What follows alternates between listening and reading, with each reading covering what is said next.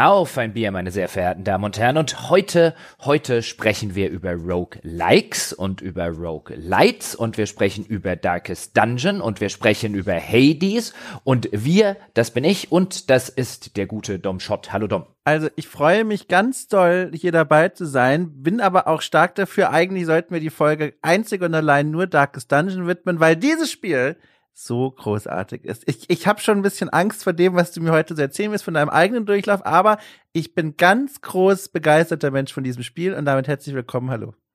Trinken wir Bier, Dom? Also, oh. es ist ja jetzt die Zeit der, wie sagt man denn, Eiskaffees gekommen, beziehungsweise in meinem Fall die Zeit des, oh, ich hätte Lust auf einen Eiskaffee, oh, ich habe weder Milch noch Eiswürfel im Haus, dann mache ich mir einfach einen normalen Kaffee. Und deswegen habe ich einen normalen Kaffee mit aber frisch gekauften Bohnen, mal wieder die guten Schimmli-Bohnen, bin großer Fan von denen, die schmecken sehr gut. Schweizer Röstung, keine Ahnung, ähm, die sind in meiner Tasse. Wie ist es denn bei dir? Ich habe mir gedacht, ähm, äh, denn im letzten Sonntagspodcast hatte ich auch schon kein Bier mit äh, Paul bei der bei der Switch-Geschichte und heute habe ich mir gedacht, heute ist ein Bier fällig und dann habe ich einfach in den Fundus gegriffen und hier ein Naturradler, ein Fächer Naturradler, das mir oh, der ja. gute Eduard hat zukommen lassen am Hörertreffen und äh, das werde ich jetzt degustieren, während wir über diese Dinge sprechen, die ich schon erwähnt habe, die Darkest Dungeons, die Hadeses und die Rogue Likes oder Lights. Vielleicht vielleicht ein paar Takte, wie diese Folge entstanden ist, mit diesem Blumenstrauß an unterschiedlichen Spielen und übergeordneten Themen. Es begab sich nämlich vor nicht allzu langer Zeit, dass ich eines Wochenendes zu Hause saß und mich etwas langweilte und gedacht habe, guckst du doch mal, was gerade im PlayStation Store im Angebot ist. Und dort lief mir Darkest Dungeon über den Weg. Das Ding hat ja nun schon ein paar Jahre auf dem Buckel, 2016 schon erschienen, hat aber einen exzellenten Leumund dort draußen. Also der Dom ist nicht der Einzige, der sich Hals über Kopf in dieses Spiel verliebte. Und ähm, es kostete fünf Euro, glaube ich, 49. Und dann habe ich gedacht, da kannst du jetzt wahrscheinlich nichts falsch machen. Alle Add-ons sind auch noch dabei. Das wird dir zumindest, weißt du, für die fünf Euro, es reicht ja, wenn es dir hier irgendwie irgendwie mal einen Abend Freude bereitet. Und ehe ich mich versah, hatte ich zig Stunden in dieses Ding versenkt und bin zu Dom gelaufen und habe gesagt, Dom, lass uns einen Podcast über Darkest Dungeon machen, das ist ein interessantes Spiel. Und dann begab es sich, bevor wir Gelegenheit hatten, diesen Podcast zu machen, dass ich eines Wochenendes zu Hause war, saß und mich etwas langweilte und dachte, na ja, guckst du mal, was es im Game Pass so Neues gibt. Und äh, da habe ich jetzt nicht unbedingt was Neues gefunden, was mir Spaß gemacht hat, aber ich habe mal wieder dieses Hades gesehen. Das äh, ist ja deutlich jünger als das Darkest Dungeon, hat zig Game of the Year Awards gewonnen. Ich glaube auch den Game of the Year äh, Award von André Peschke. Der hat das damals bei uns gewertschätzt. Und ich gedacht, ach komm, spielst du mal rein, dass du zumindest ein bisschen mitreden kannst und weißt, wie das alles so funktioniert. Und äh, ja, jetzt habe ich, glaube ich, irgendwie 30 Stunden in dieses Teil versenkt. Und dann bin ich wieder zu Dom gelaufen und habe gesagt, Dom, du hast doch auch Hades gespielt. Wollen wir nicht einen Podcast machen, wo wir Darkest Dungeon reden und Hades und vor allem auch so über die übergeordneten Mechaniken, warum diese Roguelikes, Schrägstrich, Light so gut funktionieren, was uns so gut an den Spielen gefällt, was uns vielleicht nicht so gut gefällt. Ich glaube, da steckt eine interessante Folge drin. Und da hat der Dom gesagt, Ach so, ja. ich hab, war richtig gespannt gerade dieser Geschichte. Was hat er denn gesagt, Jochen? Verrat es uns. Und dann fiel mir ein, ja, warte mal, das bin ich, von dem gesprochen wird. Ich bin dumm. Hm.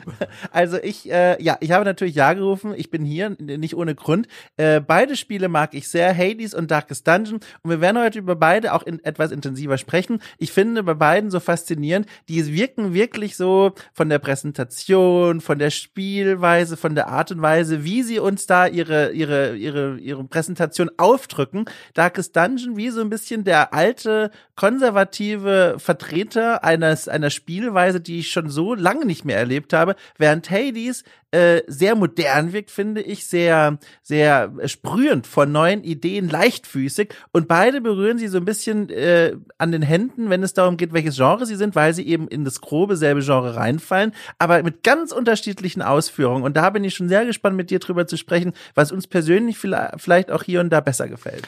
Aber bevor wir das tun, Dom, lass uns doch mal über die Definition von Roguelike oder Light, also das eine mit K und das andere mit T sprechen. Denn ähm, das ist ja etwas, was zum Beispiel in der Community, die sich ins, äh, intensiv mit äh, diesem Genre auseinandersetzt, schon seit vielen, vielen Jahren ähm, ein, ein Quell des Anstoßes bei manchen Leuten ist, diese Definitionsfrage, was ist denn ein richtiges Roguelike und was ist ein eher etwas entfernteres Roguelite? Und äh, wusstest du, dass es eine ich sage jetzt in Anführungszeichen, offizielle Definition eines Roguelikes gibt, die auf einer, auf einem, auf einem Symposium zwar im Jahre 2008 festgelegt wurde. Jetzt bin ich gespannt. Das wusste ich nicht. Ja, es mir auch nur in der Recherche erst zu dieser Folge ist es mir über den Weg gelaufen, denn es gab äh, und gibt, glaube ich, immer noch eine International Roguelike Development Conference. Und im Jahre 2008 fand die zum ersten Mal statt, und zwar in Berlin. Und äh, dort haben sich dann die Menschen, ähm, äh, die Roguelikes mögen und Roguelikes entwickeln, die haben sich dort zusammengesetzt und haben gesagt, wir brauchen mal eine Definition von dem, was unser Genre überhaupt ist. Und dann haben sie die sogenannte Berlin-Interpretation aufgestellt. Und ich finde es allein schon ganz großartig, dass es sowas wie die Berlin-Interpretation gibt. Das klingt schon so wissenschaftlich, weißt du, wie bei der, wie bei der, wie bei der äh, äh, Quantenmechanik, die Kopenhager Deutung oder so. Das klingt schon, weißt du, als hätten dort irgendwie äh, 40 greise Wissenschaftler ja, all ihre Expertise gepoolt und dann die Berlin-Interpretation gemacht. Ähm, und die ist bis heute so habe ich das zumindest verstanden. Ich stecke jetzt nicht ganz, ganz tief auch im, in der Entwicklung von den Dingern drin und in der, in der teilweise in der Lehre und im, im gewaltigen Fandom. Aber die, die gilt also was heißt gilt, äh, ist natürlich jetzt nicht gesetzlich vorgeschrieben oder so, aber die wird heute noch vielfach zitiert ähm, sie wird auch vielfach abgelehnt, beziehungsweise es gibt viele Leute, die sich da intensiv mit auseinandersetzen, die sagen, die funktioniert heute überhaupt nicht mehr, wir sollten die vergessen, wir brauchen eine neue. Aber allein die Tatsache, dass sie existiert, ist schon interessant und die definiert das Genre der Rogue-Likes ähm, mit einigen sogenannten High-Value und Low-Value-Factors. Also äh, die Definition sagt, ein Roguelike äh, kennzeichnet sich insbesondere durch diese High-Value-Factors, aber es gibt auch noch Low-Value-Factors, wie zum Beispiel, dass es ein Singleplayer-Spiel ist. Ähm, die gibt es auch noch, die sind aber nicht ganz so wichtig für die Kennzeichnung als Roguelike. Und ähm, was diese High-Value-Factors zum Beispiel angeht, da ist sowas drin wie die, ähm, wie die Zufallsgenerierung, Steuerung der einzelnen Level. Da ist sowas drin wie, ähm, dass es in irgendeiner Form eine Art Ressourcenmanagement gibt, also dass du in irgendeiner Art und Weise limitiert bist durch Nahrung, durch äh, Heiltränke und so weiter. Und es gibt aber auch High-Value-Faktor, sind zum Beispiel auch Permadeath und die meinen in der Berliner Interpretation Permadeath, dass ähm, du wirklich von null bei jedem neuen Run wieder startest ähm, und nicht wie bei den Spielen, über die wir heute reden werden, ähm, Dinge aus dem Run mitnimmst. Und dass es rundenbasiert sein muss, ist auch ein High-Value-Factor in der Berliner Interpretation. Das trifft jetzt auf Darkest Dungeon zu, allerdings eher weniger auf Hades. Und ich finde es ganz interessant, wie halt aus dieser Berliner Interpretation sich dann einfach ein Genre weiterentwickelt hat. Also die Tatsache, weißt du, dass die hier ja rundenbasiert als absolut notwendig ansehen, ähm, ist ja einfach der, dem Umstand geschuldet, dass man sich damals sowas wie das Hades wahrscheinlich gar nicht vorstellen konnte. Und deswegen sind Hades und Darkest Dungeon sind heute ähm, äh, eher Roguelites anhand dieser Definition. Roguelite würde sich dadurch definieren, dass es einige der Merkmale dieser Berliner Interpretation hat, aber nicht alle. Ich finde das so geil, wie man so einfache Dinge verkauft. Völlig. Völlig. mein Gott. Und das Ganze wird ja sogar noch komplizierter. Also Genre-Definition ist ja eh, da habt ihr auch mal eine Folge zu aufgenommen, lange vor meiner Zeit, glaube ich, es ist schon ein bisschen her, ähm, über wie, wie Genres zustande kommen, wie man die anwendet. Und ähm, was ja noch das Ganze komplizierter macht, man kann das jetzt noch ergänzen, indem man sagt, das sind ja auch Dungeon Crawler. Und dann führt man nochmal einen Genrebegriff ein, der aber nochmal ein bisschen anders gewichtet ist, weil dieser Dungeon Crawler Charakter, wie, der ist so ein sprechender Name, finde ich, im Gegensatz zu diesem Roguelike und Roguelite. Da muss man wissen, worum es geht, dass hier auch so ein Spiel, ich glaube, aus dem Jahr 1980 referenziert wird, das Rogue heißt und auf dem sich diese Begriffe aufhängen.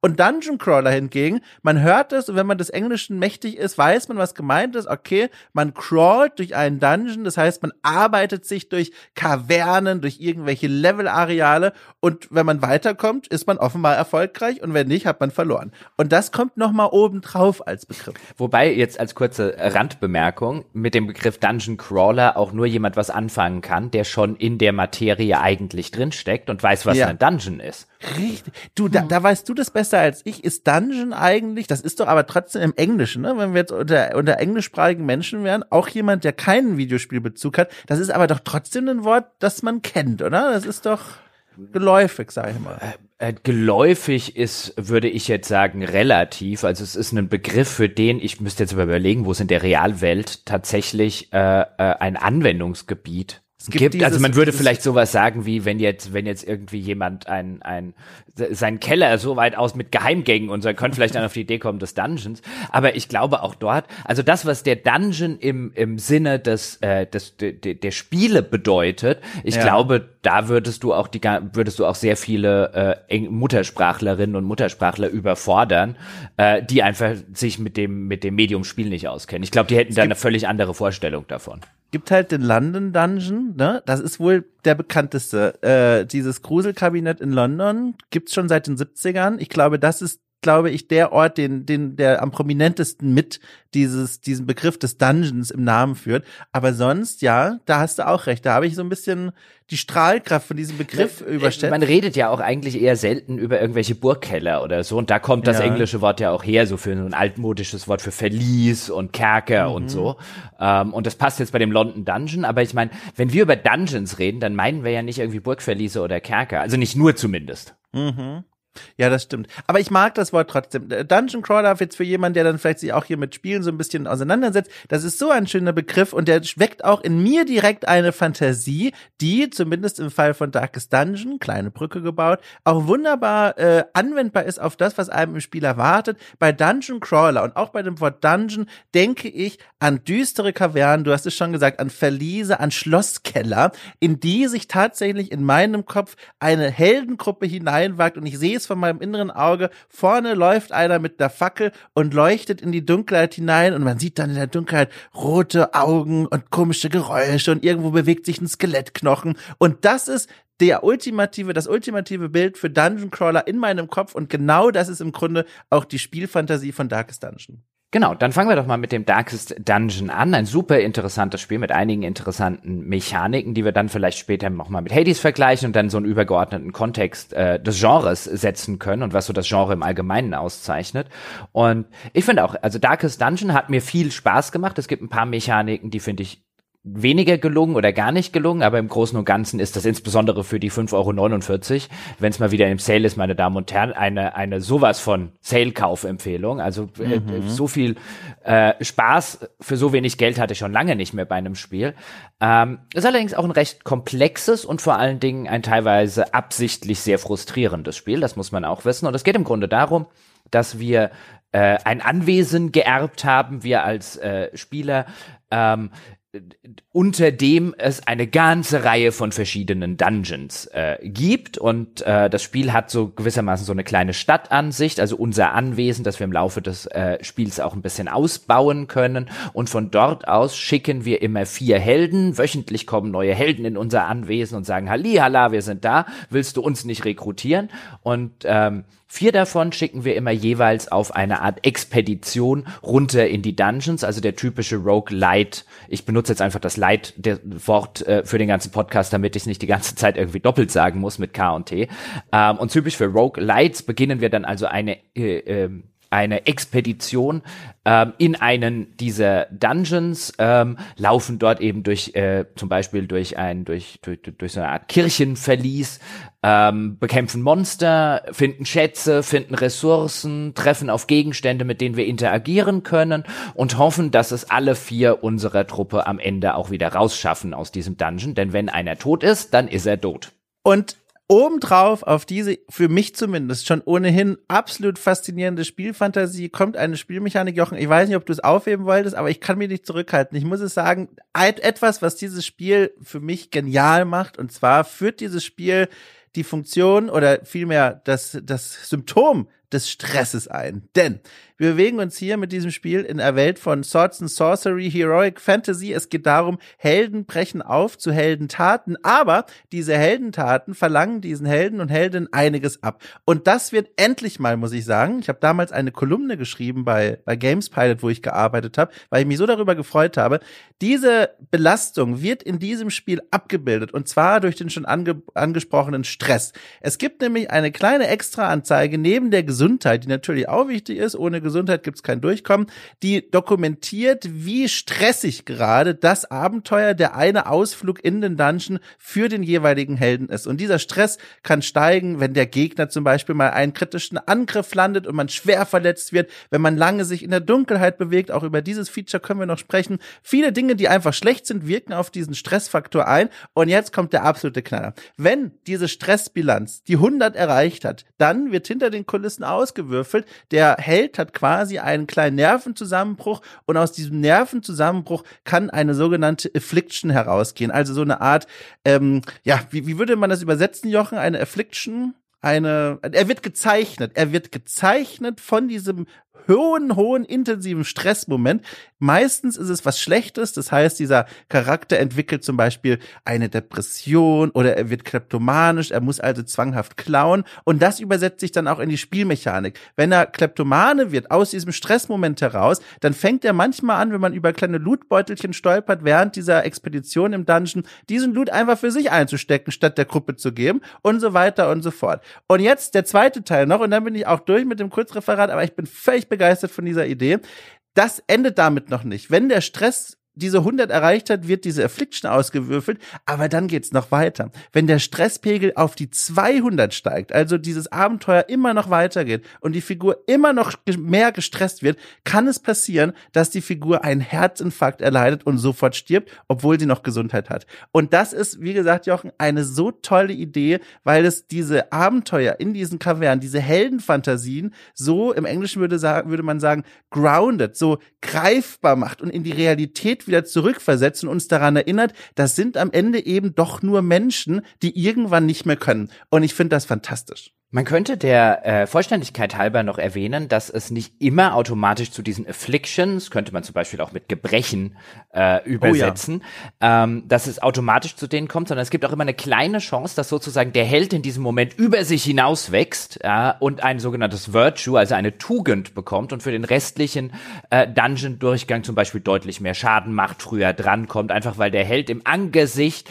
der Verzweiflung und der Gefahr gesagt hat, jetzt erst recht. Und das finde ich auch eine ganz interessante kleine Mechanik äh, äh, dabei. Aber ich stimme dir voll und ganz zu, dass äh, wahrscheinlich auch für mich interessanteste und beste Feature von Darkest Dungeon ist diese Stressanzeige, die sich eben im Laufe einer solchen Expedition relativ automatisch füllt. Es gibt natürlich einige Sachen, die man dagegen machen kann. Einige Sachen, wie jetzt zum Beispiel äh, in den Kämpfen, gibt es dann zum Beispiel Gegner, die einen Spezialangriff haben, der un unfassbar viel Stress auslöst, bei dem der erwischt wird. Also guckt man, dass man die zum Beispiel äh, so schnell wie möglich besiegt oder zumindest mit äh, ähm, irgendwelchen Spezialfähigkeiten aus dem Kampf rausnimmt, sodass die halt keinen riesigen Stress bei einem Charakter auslösen können. Aber unter dem Strich, diese ganze Mechanik, auch so wie sie implementiert und umgesetzt ist, finde ich finde ich ziemlich fantastisch.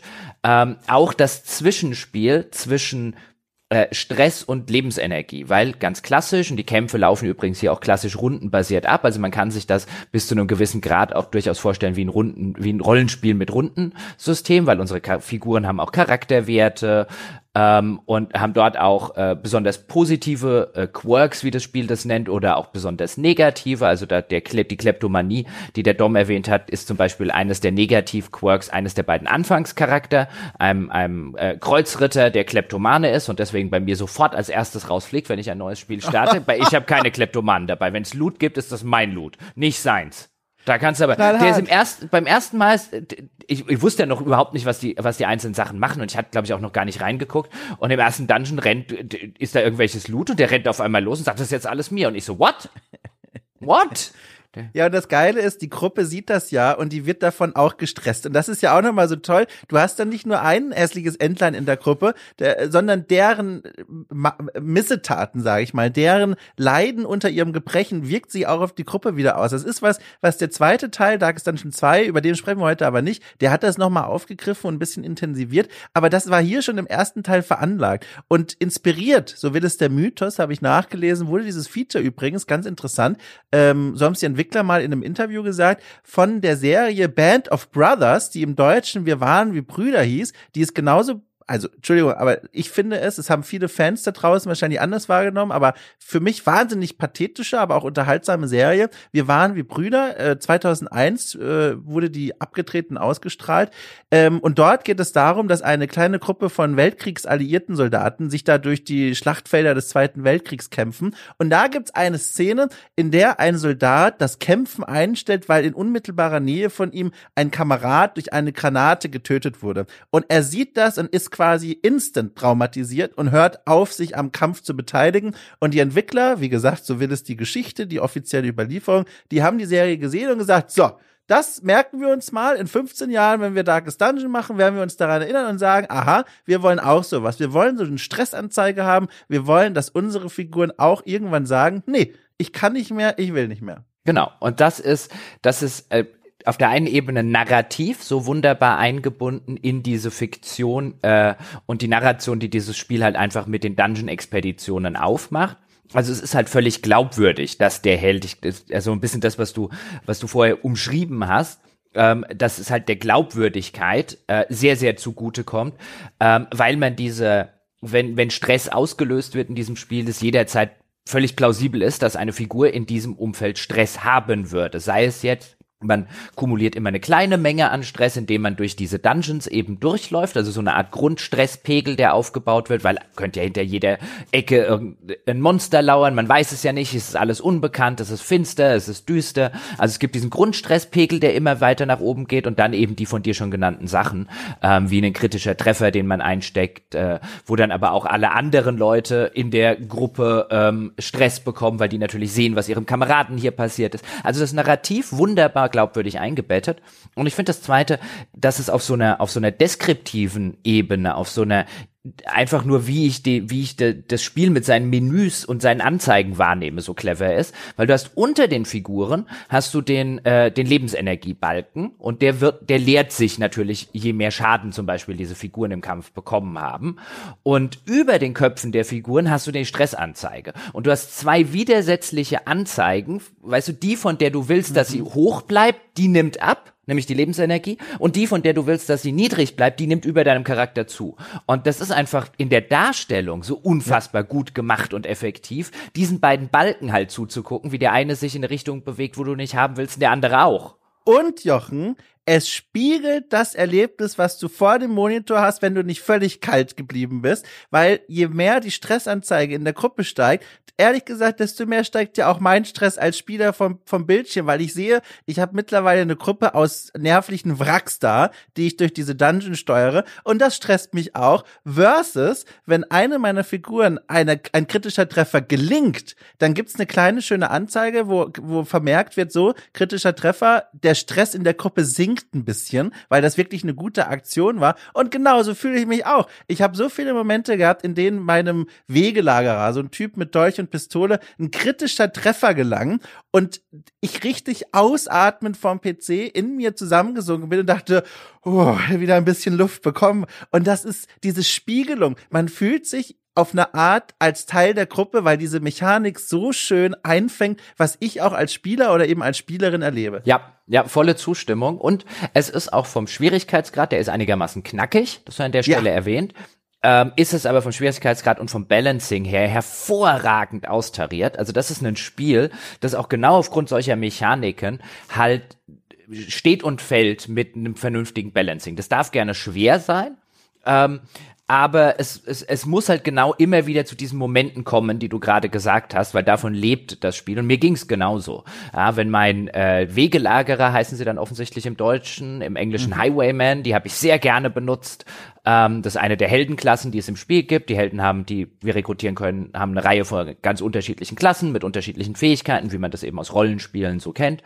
Und äh, ja, wenn der dann einen kritischen Treffer, vielleicht insbesondere, weißt du, ganz hinten in der Gegnerformation, wo, wo, wo nicht jeder an, hinkommt im Kampf, äh, hat er dann irgendwie mit seiner Pistole einen kritischen Treffer bei irgendeinem Gegnertypen gelandet, der sonst als nächstes bei mir unfassbar viel Stress ausgelöst hätte, äh, weil er halt diese Spezialfähigkeit hat, den auszulösen. Und meine Gruppe, ja, geht eh schon auf dem Zahnfleisch und ich denke, boah, wenn dieser Gegner jetzt noch drankommt, ja, dann, dann ist vielleicht eine meiner Figuren hin oder der, der ganze Run mehr oder weniger hinüber und dann dann haust du dem einen kritischen Treffer im genau richtigen Moment rein und dann sitzt man schon so davon so, yes! Ha, das habe ich gut gemacht. Aber umgekehrt ist es genauso. Ich habe schon lange nicht mehr ein Spiel so sehr verflucht wie dieses, weil ja. du dann in, weißt du, wenn die die Situation umgedreht ist, ja, und du sagst, das ist jetzt die letzte Gegnergruppe, ja, vielleicht hätte ich schon hätte ich schon vorher die Expedition verlassen sollen, aber ich wollte jetzt bis in den letzten Raum vordringen, nur noch eine einzige Gegnergruppe und ich habe sie auch beinahe besiegt und dann landet einer von denen bei mir einen kritischen Treffer und dann sitze ich so davor, ey, das Scheißspiel cheatet doch. Du hast doch gecheatet. Und dann gibt's noch, um dieses, äh, also um das noch hinzuzufügen, noch eine Szene, die dann alles nochmal zusammenbringt. Und zwar bei längeren Expeditionen kann man auch quasi ein kleines Lagerfeuerchen anzünden und das die kleine Gruppe campen lassen. Das heißt, die setzen sich dann in den Räumen, wo man es eben entscheidet, vor wirklich so ein kleines Lagerfeuer. Wird wunderschön, da können wir dann auch mal über die Inszenierung und Präsentation sprechen, wird wunderschön dargestellt. Die sitzen dann wirklich um ein Feuer herum, tolle Lichtstimmung. Man guckt's an und ist schon erschöpft nur vom Anschauen anschauen, so, so sehr holt das einen da rein. Und dann haben jede einzelne Heldenfigur hat dann noch ein eigenes Set an Fähigkeiten, so ein bis drei Fähigkeiten, die nur am Lagerfeuer quasi zur Verfügung stehen. Und das sind dann so Dinge wie ein Gebet sprechen oder Wunden verarzten oder ein, ein, ein Lied anstimmen. Und das passt immer zu den einzelnen Figuren, was die so können. Und da hat man dann auch wieder dieses Einfangen des Spielerlebnisses vor dem Bildschirm in der Spielwelt. Dann merke ich auch, ich komme jetzt auch mal kurz ein bisschen runter, während man am Lagerfeuer Lagerfeuer sitzt, kann auch erstmal nichts passieren, bis dann alle schlafen gehen. Äh, und dann kann man gucken, welche Fähigkeiten setze ich jetzt eigentlich ein, wie viel Budget habe ich für diese Fähigkeiten quasi, äh, wer heilt wen, wer braucht am meisten Versorgung und Aufmerksamkeit. Und das sind so wunderschöne Momente des Durchatmens, die dann auch wieder, man merkt, das greift alles ineinander über, das Spiel wieder so wieder so greifbar machen. Dieses Gefühl von, diese Helden haben jetzt schon so viel Scheiße erlebt und jetzt setzen die sich mal hin und atmen mal durch und dann sprechen die auch miteinander, sind immer so ein, zwei Sätze, die die zueinander sagen und kommentieren, was gerade passiert ist, sind oft auch Standardsätze einfach. Man liest immer wieder die ähnlichen Sätze, sowas wie, äh, wir geben nicht auf, das Licht ist schon zu sehen oder wir haben es fast geschafft oder Leute, die schon völlig gestresst sind, da, sagen dann sowas wie, wir haben keine Chance, lasst uns umkehren oder sowas. Und das passt so gut zu der Stimmung. Und selbst wenn es sich wiederholt, das fügt so viel zur Atmosphäre hinzu. Ganz intensive Momente. Ja, und die natürlich ähm, äh, getrieben sind von der Tatsache, wir können während dem Run nicht abspeichern.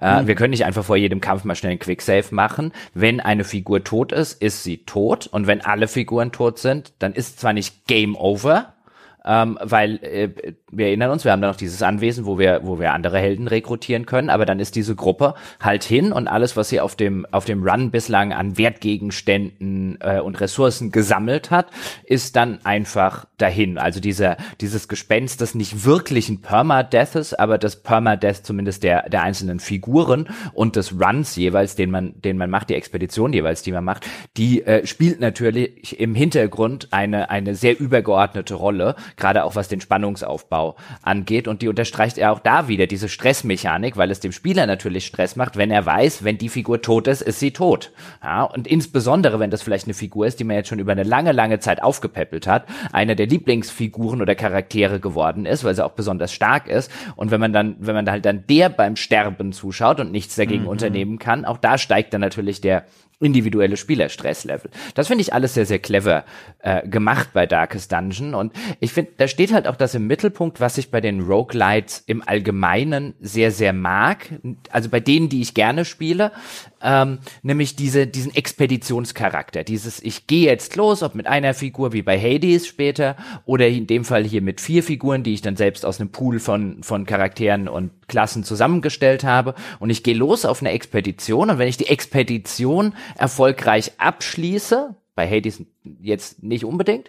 Ähm, da muss nicht jeder Run, äh, äh, weißt du, es ist ja auch interessant, wie das, wie das, mhm. wie sich das differenziert. Weil bei dem einen Spiel ähm, äh, ist es egal, wann du stirbst, du nimmst alles mit, was du bis zu dem Zeitpunkt gesammelt hast. Und das andere Spiel sagt, nee, nee, nee, nee, nee, du musst schon bis zum Ende oder fast zum Ende des Dungeons, damit ich dich da auch wieder rauslasse äh, aus der Nummer. Nee, warte, du kannst jederzeit aufhören bei Darkest Du Dungeon. kannst aufhören, aber das gibt einen krassen Strafe. Ja, also ja, du genau kannst sowas. quasi zwischen den Kämpfen abbrechen und sagen, ich hau ab, aber das lässt sich das Spiel auch spüren. Also da kriegst du richtige Mali für die für die Stressverfassung, für die Gesundheit der Helden. Also eigentlich macht man's nicht. Genau, und diesen, äh, außer es ist jetzt halt un, äh, der, Ja, der fiel mir ja. wieder gerade ein, dass ich das einmal hatte, weil ich gesagt habe, jetzt muss ich hier raus, egal was, sonst, sonst sind in dem nächsten Encounter meine drei besten Leute tot. Ja, das, das mache ich dann auch wieder nicht. Aber was worauf ich hinaus wollte, ist dieser Expeditionscharakter. Dieses, wir gehen einmal los und ich komme in ein, in eine zufallsgenerierte ähm, äh, Dungeon-Welt ähm, oder generell ein zufallsgenerierte Level. Ich weiß nie, was mich erwartet. Ja, ich sammle aber natürlich im Laufe der Spieldauer mit dem Spiel halt einen Erfahrungsschatz. Und dieses gleichzeitige, ich fand ich so diese diese richtig klassischen Roguelikes sozusagen, wo also wirklich jeder Spieldurchgang Game Over ist und ich muss nur von vorne anfangen. Und das einzige, was ich mitnehme, ist meine Erfahrung, die ich gesammelt habe. Die finde ich meistens ein bisschen zu frustrierend und auch so ein bisschen zu gekünstelt in ihrem Schwierigkeitsgrad, aber hier bei den Spielen, bei den eher Light äh, spielen, finde ich, passt, passt es schön zusammen, dass quasi das Zeug, was ich mitbringe, Geld und Ressourcen und so weiter, auch ein bisschen versinnbildlich den Erfahrungsschatz, der zwar, zwar nicht jetzt konkret mit irgendeinem Wert dargestellt werden kann, aber die bringen halt, weißt du, die bringen halt sozusagen auf mehreren Ebenen einen Schatz zurück. Und das finde ich, das macht Spaß. Ja, und für mich persönlich, das ist dann jetzt was sehr Subjektives, hat Darkest Dungeon immer Hades etwas voraus und zwar rein auf der Präsentationsebene und was diese, was die Zusammensetzung der Spielfantasie angeht, nämlich in Darkest Dungeon geht es halt wirklich um diesen Kern von Swords and Sorcery, diese Idee, eine Heldengruppe macht sich auf und stellt sich dem Übel dieser Welt, koste es was es wolle, egal wie hoch der Stresspegel geht, wir versuchen diese Boshaftigkeit zu besiegen und neben nebenbei noch ein bisschen Loot und Schätze und Gold mit. Und das ist eine Spielfantasie. Ich finde das so faszinierend. Ich liebe dieses ganze Genre, diese diese klassischen Heldenfiguren, die aber eben nicht so klassisch sind, dass sie völlig ohne Fehler und Tadel sind, sondern die leiden, die die Prüfung bestehen müssen und manchmal auch scheitern und die sich dann aber trotzdem immer wieder aufraffen und Mut zu sprechen und sagen so, nächster Dungeon, wir machen das jetzt direkt nochmal. Und das ist einfach eine Spielfantasie, Jochen. Das, das ist der Grund, warum ich dieses Spiel vor vielen Podcasts mal bei euch besprochen habe, als ein Spiel, das äh, für mich zu den absoluten Feel-Good-Spielen gehört. Ich krame dieses Spiel raus, obwohl das eine Präsentation hat, die so düster ist und morbide und apokalyptisch fast schon, dass ich krame dieses Spiel raus, wenn es mir nicht gut geht, weil ich dann im Kopf zum Teil dieser Heldengruppe werde und die schleifen mich durch. Die nehmen mich mit und sagen, hey, wir kriegen das schon hin. So, wir, wir haben hier echt die schlimmsten Kreaturen, die uns entgegenkommen, aber wir kommen da schon durch. Manchmal leider nicht, das ist dann kontraproduktiv, aber meistens klappt's irgendwie. Und das ist so ein tolles Gefühl. Diese Heldenfantasie, wie gesagt, das ist komplett subjektiv. Mir wird auch mal interessieren, ob dich das kriegt, also ob du da genauso fasziniert davon bist wie ich auch. Aber für mich ist das was, was Darkest Dungeon immer zu einem ganz besonderen Spiel machen wird. Also ich finde alleine, also die, die Faszination kann ich zumindest zu, zu dem Teil teilen, dass das hier halt so eine so eine klassische Helden-Abenteuerreisegeschichte ist, die halt einfach auf realistisch getrimmt wurde, wo halt einer, und das, das ist ja der nette Kniff, den wir auch schon am Anfang besprochen haben, dieses, okay, es gibt zigtausend Spiele, dort draußen, wahrscheinlich wirklich mehr, zigtausend in der Zwischenzeit Ja. im Indie-Bereich, weißt du, die halt, Heldengruppe geht irgendwo in einen Dungeon rein, prügelt sich da zum Endboss tot, äh, vor und, äh, weißt du, zwischendurch hat keiner ein Problem damit. Die, die, die kriegen zwar Schaden und bluten und müssen verbunden werden und sehen irgendwelche Schreckgestalten zum ersten Mal, ja, aber das macht alles nichts mit denen. Und dann überhaupt auf die Idee zu kommen, und jetzt machen wir das mal und setzen das so um, dass wir halt auch sozusagen die, die Psyche der Helden abbilden, die halt ansonsten einfach nirgendwo abgebildet wird. Ja. Und das ist natürlich interessant, weil es, weil es einen Trope nimmt mit dieser klassischen Abenteuertruppe und was ganz anderes, originelles, glaubwürdiges und auch, ich würde sagen, modernes daraus macht. Also diese Überlegung, ähm, was macht denn so eine Abenteuerheldenreise mit den Helden auf einer psychologischen Ebene? Das ist ja eine sehr, sehr moderne Art der Betrachtungsweise, auch zum Beispiel in der Fantasy-Literatur. Ja, so das, wobei, das posttraumatische Stresssyndrom ja. sozusagen aber ich dachte, also ich, ich bin da jetzt natürlich auch kein Experte, aber von der Privatbeschäftigung so hatte ich immer den Eindruck, bei dieser, ähm, bei vor allem der Kunst, also bei der Kunst von Swords and Sorcery, so ab den 60ern, US-amerikanisch vor allem geprägt am Anfang, da hatte ich immer den Eindruck, was das ausmacht, im Gegensatz zu diesen wirklich Ritter der Tafelrunde Geschichte, wobei selbst da gibt schon so ein paar äh, Anmerkungen von, von psychischen extremen Situationen, denen sich da die Ritter ausgesetzt sind, aber dass Swords and Sorcery dann immer in den Vordergrund gestellt hat als Genre, Genre, der Held, klar, ist ein Held, der stellt sich dem Bösen und verteidigt die Schwachen, aber der muss eben auch Prüfungen bestehen und scheitert manchmal auch. Und das ist jetzt natürlich nicht in so einem Extrem angelegt wie hier im Spiel, dass Leute einen Herzinfarkt bekommen können, wenn der Stress zu krass wird. Aber die Anlage habe ich da immer schon irgendwie gesehen. Aber was, wo ich dir völlig zustimme, im Kosmos der Videospiele ist das halt wahnsinnig modern gedacht. Also wie du gesagt hast, vorher war der Held die idealisierte Verlängerung des Spielers oder der Spielerin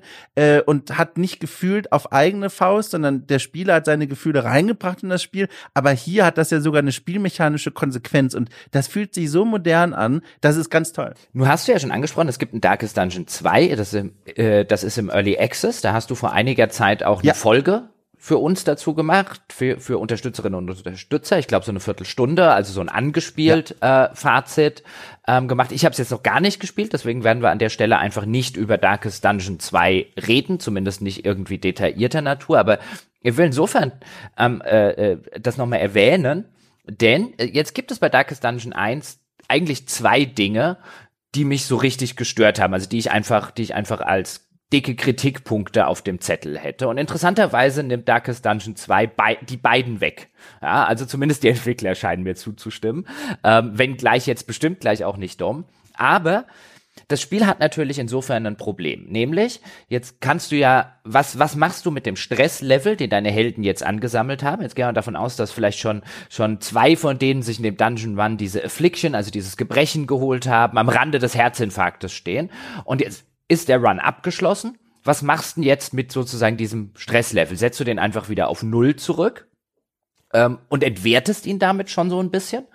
Ähm, oder wie, wie gehst du damit um? Und Darkest Dungeon sagt halt, wir gehen folgendermaßen damit um. Wir haben ja da dieses Anwesen, das ich erwähnt habe. Und dort gibt es in dem, auf dem Anwesen gibt es verschiedene Gebäude. Das Anwesen hat zum Beispiel eine Taverne oder eine Kirche. Und in der Kirche, Schrägstrich in der Taverne, können wir, oder in diese Gebäude können wir dann zwischen den Runs ähm, äh, einfach Figuren reinstecken, die halt einen Stresspegel angesammelt haben. Und dann können wir schlicht und ergreifend sagen, was ich eine super nette Idee finde. Ein, der Typ kam gerade echt mit echt viel Stress aus dem Dungeon raus. Der geht jetzt einfach mal eine Weile in der, in der Taverne einen saufen. Ähm, oder du kannst halt sagen, wir schicken die sozusagen ins Kloster, wo sie ein bisschen beten können und auf die Weise wieder runterkommen können. Also das Ganze wird natürlich dann auch versucht, ein bisschen narrativ in diese Spielfiktion mit einzubeziehen, was echt ganz, ganz nett ist, wie ich das äh, finde. Das Ganze hat für mich allerdings ein, ein schwerwiegendes Problem, nämlich, das machst du nach jedem Run aufs Neue wieder und wieder und wieder. Also wenn ihr jetzt nicht gerade durch viele, auch teils sehr glückliche Umstände ähm, äh, einen Run geschafft hast, die gibt es durchaus auch, wo die Helden mit relativ wenig Stress zurückkommen, dann kannst du sie halt gleich wieder benutzen. Aber ansonsten ist das eine Mechanik, wo du sagen musst, ähm, okay, der hat jetzt, was weiß ich, 50 Stress von 200 insgesamt mitgenommen, den schicke ich mal lieber in der Taverne einen saufen, dann fehlt der mir halt für die nächste Expedition. Und äh, die und die, ah, die hat jetzt irgendwie 80 Stress angesammelt, die sollte jetzt mal ähm, äh, die, die schicke ich mal lieber in die Kirche und dann fällt die mir auch ein oder zwei Expeditionen aus. Und auf, als Grundidee finde ich das eigentlich auch narrativ, wie ich schon gesagt habe, sehr stark. Dieses, hey, gut Leute, ey, ihr seid wieder heil zurückgekommen, alles klar, nee, jetzt mal chillt euch mal eine Runde, geh mal in der Taverne ein trinken, ja, du willst lieber ein bisschen meditieren im Kloster, alles gut. Finde ich super umgesetzt, aber dadurch, dass du die ewig gleiche Klickerei nach jedem dieser Durchgänge machst, saß ich irgendwann da und habe gesagt, wegen mir können sie das ganze Anwesen streichen. Das ganze Anwesen, das ganze Anwesen hat tut nichts. Also ich habe es immer gemerkt. Ich war, ich hatte Lust auf das Spiel, wenn ich in einem Dungeon Run war und am Anwesen war, ist sofort meine Motivation runtergefallen. Und jetzt habe ich zumindest gelesen, Darkest Dungeon 2 habe kein Anwesen mehr. Ja, yes! also das also das schwächt das so ein bisschen ab, das stimmt schon. Boah, da, also um es ganz nur kurz anzureißen, Darkest Dungeon 2 ist tatsächlich in der Hinsicht ganz anders, auch von der Spielfiktion her. Da geht's nicht darum, im zweiten Teil in Kavernen quasi reinzugehen und dann wieder zurückzukehren zu dem Dorfplatz oder zu diesem Hamlet, wie es im Spiel heißt, sondern in Darkest Dungeon 2 bist du die ganze Zeit auf einer Reise und deine Gruppe befindet sich in der Kutsche und man fährt quasi die ganze Zeit durch die Spielwelt und steigt hier und dort aus, um eben zu kämpfen. Ah, cool. Und es, es gibt quasi Zwischenstationen wie so kleine Tankstellen. Dort ist dann wieder so ein bisschen der Hamlet, also der Dorfplatz vom ersten Teil drin. Da kannst du dann so Items kaufen, die den Stress reduzieren, Gedichte vorlesen lassen, die den Stress reduzieren. Aber vorwiegend wurde diese Stressmechanik jetzt ausgelagert auf ein ganz neues Spielsystem, was Teil 1 so eigentlich gar nicht so richtig eingebaut hat, nur andeutet und Teil 2 komplett ausformuliert und zwar die Beziehung zu den Charakteren untereinander. Bei Teil 1, nur um das jetzt, wie gesagt, gesagt, nicht zu lang werden zu lassen wegen Teil 2, aber nur ganz kurz zur Ausführung. Bei Teil 1 gibt es im Grunde zwischen den Mitgliedern der Party nur an ausgewählten Punkten eine echte Interaktion. Und zwar zum einen, wenn eine Figur von dir eben so gestresst ist, dass sie die anderen nervt und quasi mit runterzieht während der Kämpfe oder eben am Lagerfeuer. Wie ich schon gesagt habe, da können die Leute sich verarzten, können sich Mut zusprechen, aber das war's. Und in Teil 2 entwickeln die in jedem Kampf und bei jeder Interaktion quasi eine Meinung voneinander und fangen an, Beziehungen zueinander entweder zu intensivieren oder zu verschlechtern. Und das kann den Stresslevel permanent senken oder permanent immer wieder heilen. Und das heißt, du musst viel mehr darauf aufpassen, dass die Helden eine gute Beziehung zueinander haben und quasi gemeinsame Angriffe starten, dass du, wenn sie mal Entscheidungen von dir verlangen, du so Entscheidungen triffst, dass sie sich darüber freuen. Und du musst quasi kontinuierlich ständig den Stresslevel managen und nicht wie bei Teil 1, wie du es jetzt äh, bemängelt hast, so ein bisschen nach dem Prinzip Pokémon Center. Du ziehst einmal durch den Arena-Kampf, kehrst dann mit letzter Kraft zurück und schmeißt erstmal alle ins Kloster und auf die Stretch, äh, Stretchbank äh, und hoffst, dass die wieder gesund werden. Ähm, Im Teil 2 ist das alles ein bisschen dynamischer und flüssiger gestaltet. Sehr schön. Also das, das ist äh, wirklich einer meiner zwei größeren Kritikpunkte. Ja. Dass mir hat der Hub ähm, als, als Spielelement eigentlich an keiner Stelle gefallen, sondern das war eher, das hat handfest dem Spiel, finde ich, geschadet, meinem Spaß damit geschadet, dieses zurückzukommen mhm. und so, ah, okay, jetzt muss ich die erstmal, die zwei in die Taverne, die zwei irgendwie ins Kloster und dann brauchst du natürlich aufgrund dieser Mechanik, brauchst du natürlich eine ganze Reihe von Helden. Also du brauchst halt ein A-Team, du brauchst ein B-Team und eigentlich ab irgendeinem gewissen Zeitpunkt habe ich dann auch noch äh, sicherheitshalber so ein C-Team äh, benötigt. Und das sorgt halt dafür, also ich fand, habe jetzt kein Problem damit, unterschiedliche Squads sozusagen zu haben, wie jetzt auch bei einem XCOM oder so, aber dadurch, dass mir jedes Mal nahezu der Squad ausfällt, aber vielleicht eine Figur nicht, ähm, dann bin ich halt, weißt du, in dieser, in dieser Zusammenstellung, ja, welches Team schicke ich jetzt los, weil die zwei oder drei muss ich rausnehmen, ähm, äh, dadurch, dass die alle dasselbe, dasselbe Gesicht haben, also weißt du, wenn ich einfach drei Leute einer Charakterklasse X und Y habe, dann haben die alle drei das gleiche, dasselbe Symbol, also vom so das Aussehen, das Kopfsymbol.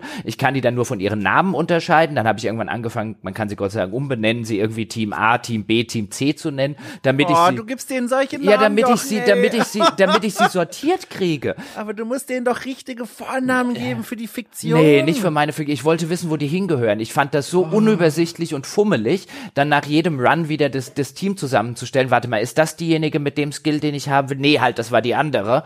Und dann habe ich irgendwann angefangen, denen irgendwie so, so, so sehr sprechende Namen zu geben. Oh. Ähm, ich habe tatsächlich angefangen, den Namen zu geben wie du. Und ich habe mich, habe dann festgestellt, ich finde mich in meinem Team nicht zurecht, weil auch der, weil, weil dem Spiel auch vollkommen ein Bildschirm fehlt, an dem einfach mal, wo einfach mal alle deine Figuren auf einen Blick sind, sondern das hat lediglich so eine Scroll-Leiste in dieser, mhm. in dieser Stadtübersicht, so dass von deinen, was weiß ich, vielleicht irgendwann mal, keine Ahnung, 20 Figuren sind halt immer nur die ersten, keine Ahnung, sechs zu sehen und danach musst du anfangen, die unterschiedlich zu ordnen. Das ist alles nervig umgesetzt, zusammen mit dem, es ist immer wieder dasselbe, die in die Taverne und so weiter zu schicken. Das war immer der Moment. Nach einem Run bevor ich den neuen starten konnte, war da, wo ich in der Regel das Spiel gesagt ich habe heute keine Lust mehr. Ja, es ist ja also quasi das Metagame, was hier echt nochmal ein gleichberechtigter Teil neben den Kämpfen und den Dungeon Crawling dem eigentlichen ist. Man, also im Idealfall, so glaube ich die Idee des Entwicklerteams, sitzt man dann davor und überlegt, okay, jede Behandlung gegen Stress kostet ja auch Geld. Jede Aufrüstung beim Schmied für einzelne Fähigkeiten kostet auch Ressourcen.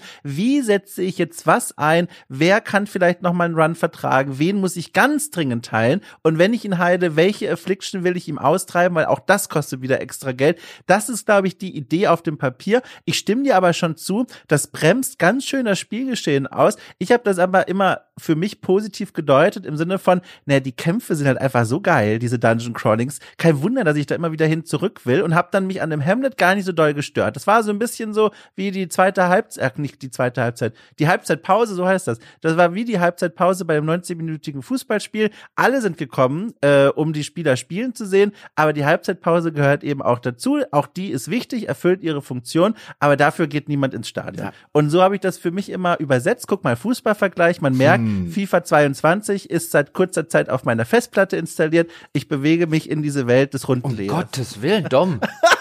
ich spiele als St. Pauli online mittlerweile seit vielen Tagen, jeden Tag mindestens eine Partie. Ich kann mittlerweile einige Spielernamen auswendig. Um Gottes Willen, wir haben ein Monster geschaffen, meine Damen und Herren. Das runde Leder, ey, ich fass es nicht. Wer spricht hier? Oh, jetzt kommt er dann demnächst hier mit den, mit den ganzen Fachtermini und Jargon, so ja. als sei er schon seit irgendwie 30 Jahren. Ja, ich war schon im Stadion, bist du noch mit der Trommel um den Christbaum gerannt. Ah, wo willst du denn? Ähm, Halbzeitpause ist aber ein schöner Vergleich in dem Fall, ja. weil ich dann für mich zumindest festgestellt habe, bei Hades, dass das anders macht. Hades hat auch einen zentralen Hub, aber der hat relativ wenig spielerische Auswirkungen. Also du kannst in dem Hub was machen, im Gegensatz zu Darkest Dungeon, wo ich handfest Dinge machen muss, ähm, auch Dinge erweitern muss, Dinge ausbauen muss mit den Ressourcen, die ich gesammelt habe, einfach weil ich sonst irgendwann an die Grenzen äh, dessen stoße, was ich erreichen kann. Also das ist so ein kleiner, kleiner Aufbau äh, äh, und Management-Part letztlich, der dort stattfindet und den ich unter dem Strich überhaupt nicht gebraucht hätte, wenn ich ehrlich bin. Und Hades mhm. hat auch so ein bisschen Ausbauen in dem zentralen Hub, aber da ist viel davon kosmetisch und da ist viel davon relativ schnell abgehandelt. Und das führt dazu, und bei Hades ertappe ich mich da ständig dabei. Ich mache einen Run, renn einmal durch den Hub durch und fange den nächsten Hub an, äh, den nächsten Run an. Weißt ich habe gerade keinen Bock auf, ja. auf Halbzeitpause. Es kann wegen mir direkt weitergehen. Und diese Option habe ich halt bei Dun Darkest Dungeon in der Regel nicht, sondern das zwingt mich zwischendurch sozusagen immer in der Halbzeitpause Dinge zu machen, auf die ich gar keine Lust habe, weil ich würde doch einfach gern, dass das Spiel weitergeht. Und da habe ich mal so ein bisschen zurück überlegt und ja, ich bin ja eigentlich immer ein ganz großer Fan von irgendwelchen Aufbau äh, äh, weil ich ja auch sowas wie Aufbaustrategie und so alles sehr gerne spiele, aber ich habe den Eindruck in so einem Roguelite Ding kann das wegen mir weg. Also da so der der Aufbaupart hat mir jetzt wirklich gar nichts gegeben. Ja, ich kann es verstehen. Ich verstehe es wirklich, wie gesagt, selbst für mich, der so eine Faszination für Dark Dungeon hat, war das immer so ein kleines Handbremsengefühl. Aber immerhin, eine Handbremse hat auch eine wichtige Funktion. Und das konnte ich dann immer, mein Gott, jetzt auch noch ein Autovergleich. Ich bin nicht mal interessiert an Autos. Was ist los? Ich habe keine Ahnung. Bist du, ich, ich weiß es nicht. Na, ich weiß tatsächlich, jetzt fällst du wieder ein. Ich habe jetzt in Hamburg ja angefangen mit Carsharing und fahre jetzt hier Auto manchmal. Und das ist ja auch eine neue Welt für mich. Und ich glaube, deswegen ist das so präsent. Boah, guck mal, beim Friseur war ich auch. Was ist los? Ich habe keine Ahnung, aber jetzt, jetzt, jetzt, jetzt nicht, dass hier Hamburg aus dir so ein, so ein, so ein, so ein Klischee, so ein Klischee-Mann macht. Weißt du, jetzt für ja, oh Fußball interessiert und für Autos. Ah, und für, und für leicht bekleidete Frauen, wenn du dir so einen Pin-Up-Kalender in die Wohnung ja, hängst, genau. dann ist aber aus.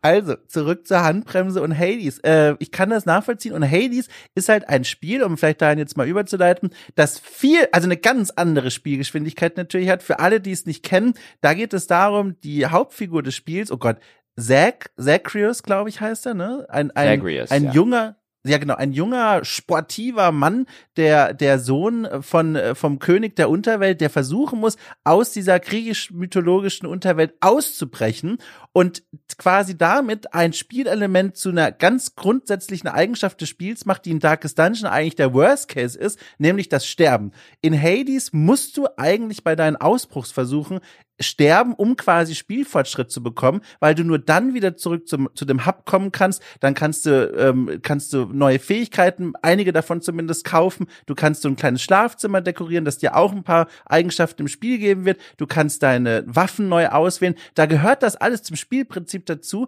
und fühlt sich wesentlich schneller an als so ein Darkest Dungeon. Bei einem Darkest Dungeon habe ich wirklich das Gefühl, ich setz mich jetzt an den Tisch, mach mir eine Liter Kanne Tee und jetzt gucke ich mir mal so einen Run an und danach wird noch ein bisschen verwaltet im, auf dem Dorfplatz. Und bei Hades habe ich so vor Augen so, das ist so ein Spiel zwischen zwei Terminen, so locker flockig in Sporthose stelle ich mich dahin und spiele so ein, zwei Runs und gehe aber auch gut gelaunt da wieder raus. Wobei die Runs bei Hades ja schon, also mein, mein erster, den ich gemacht habe, beim, beim in Anführungszeichen durchspielen, also das erste Mal, wo ich es geschafft habe zu entkommen und den, äh, muss nochmal ansetzen, jetzt kommt mein Mitbewohner. Also bei meinem ersten Run, äh, den ich geschafft in Anführungszeichen habe, weil das Spiel geht trotzdem noch weiter, aber den, den Run, bei dem ich zum ersten Mal den Endgegner besiegt habe, ähm, der hat, weil wir über die Länge gesprochen haben, knapp über 40 Minuten bei mir gedauert. Also die Hades-Runs sind, wenn man wirklich bis weit, weit vorstößt und bis zum Endgegner kommt, können die echt schon eine Weile dauern. Ja, ich äh, muss gestehen, ich habe wirklich schon viel Zeit mit diesem Spiel verbracht, aber war noch nicht so erfolgreich, dass ich schon mal ausgebrochen bin. Und es liegt daran, dass die Abfrage, was das Spiel von dir will, im Gegensatz zu dem Darkest Dungeon ein bisschen woanders liegt. Bei Hades geht es auch darum, dass du spielmechanisch einen Geschick mitbringst und eine Fertigkeit, die du am besten schulst und besser wirst, weil hier geht es darum, äh, schnell zu reagieren. Es ist ja kein Rundenstrategie oder Rundenkampf, sondern Echtzeit. Du gehst in die Dungeons rein, die schließen sich und dann musst du gegen eine Vielzahl von Gegnern kämpfen, vielen Projektilen ausweichen, geschickt sein, äh, Abstände äh, immer gut einschätzen, eine Übersicht behalten. Und da habe ich festgestellt, fehlt mir einfach ein bisschen Talent, keine Ahnung, die Fähigkeit. Da bin ich immer so ein bisschen am Rumsterben und dann höre ich auch wieder auf. Und bei Darkest Dungeon hingegen, rundenbasiert, vorausblicken, auch mal durch, durchatmen, äh, überlegen, wo greife ich wann mit wem an. Das liegt mir viel mehr, da bin ich viel erfolgreicher als hm. bei einem Hades. An der Stelle übrigens mal kurz als Zwischenbemerkung, das, meine Damen und Herren, würden Sie normalerweise nicht hören, was hier gerade im Hintergrund äh, passiert ist. Das würde der gute Laris rausschneiden, denn, ich will es aber einmal zumindest erzählen, ähm, denn wir haben jetzt 15 Uhr, als wir das Ganze hier aufnehmen und mein Mitbewohner kommt gerade von der Arbeit nach Hause und äh, geht dann in der Regel mal kurz in die Küche, um sich was zu trinken oder so zu holen.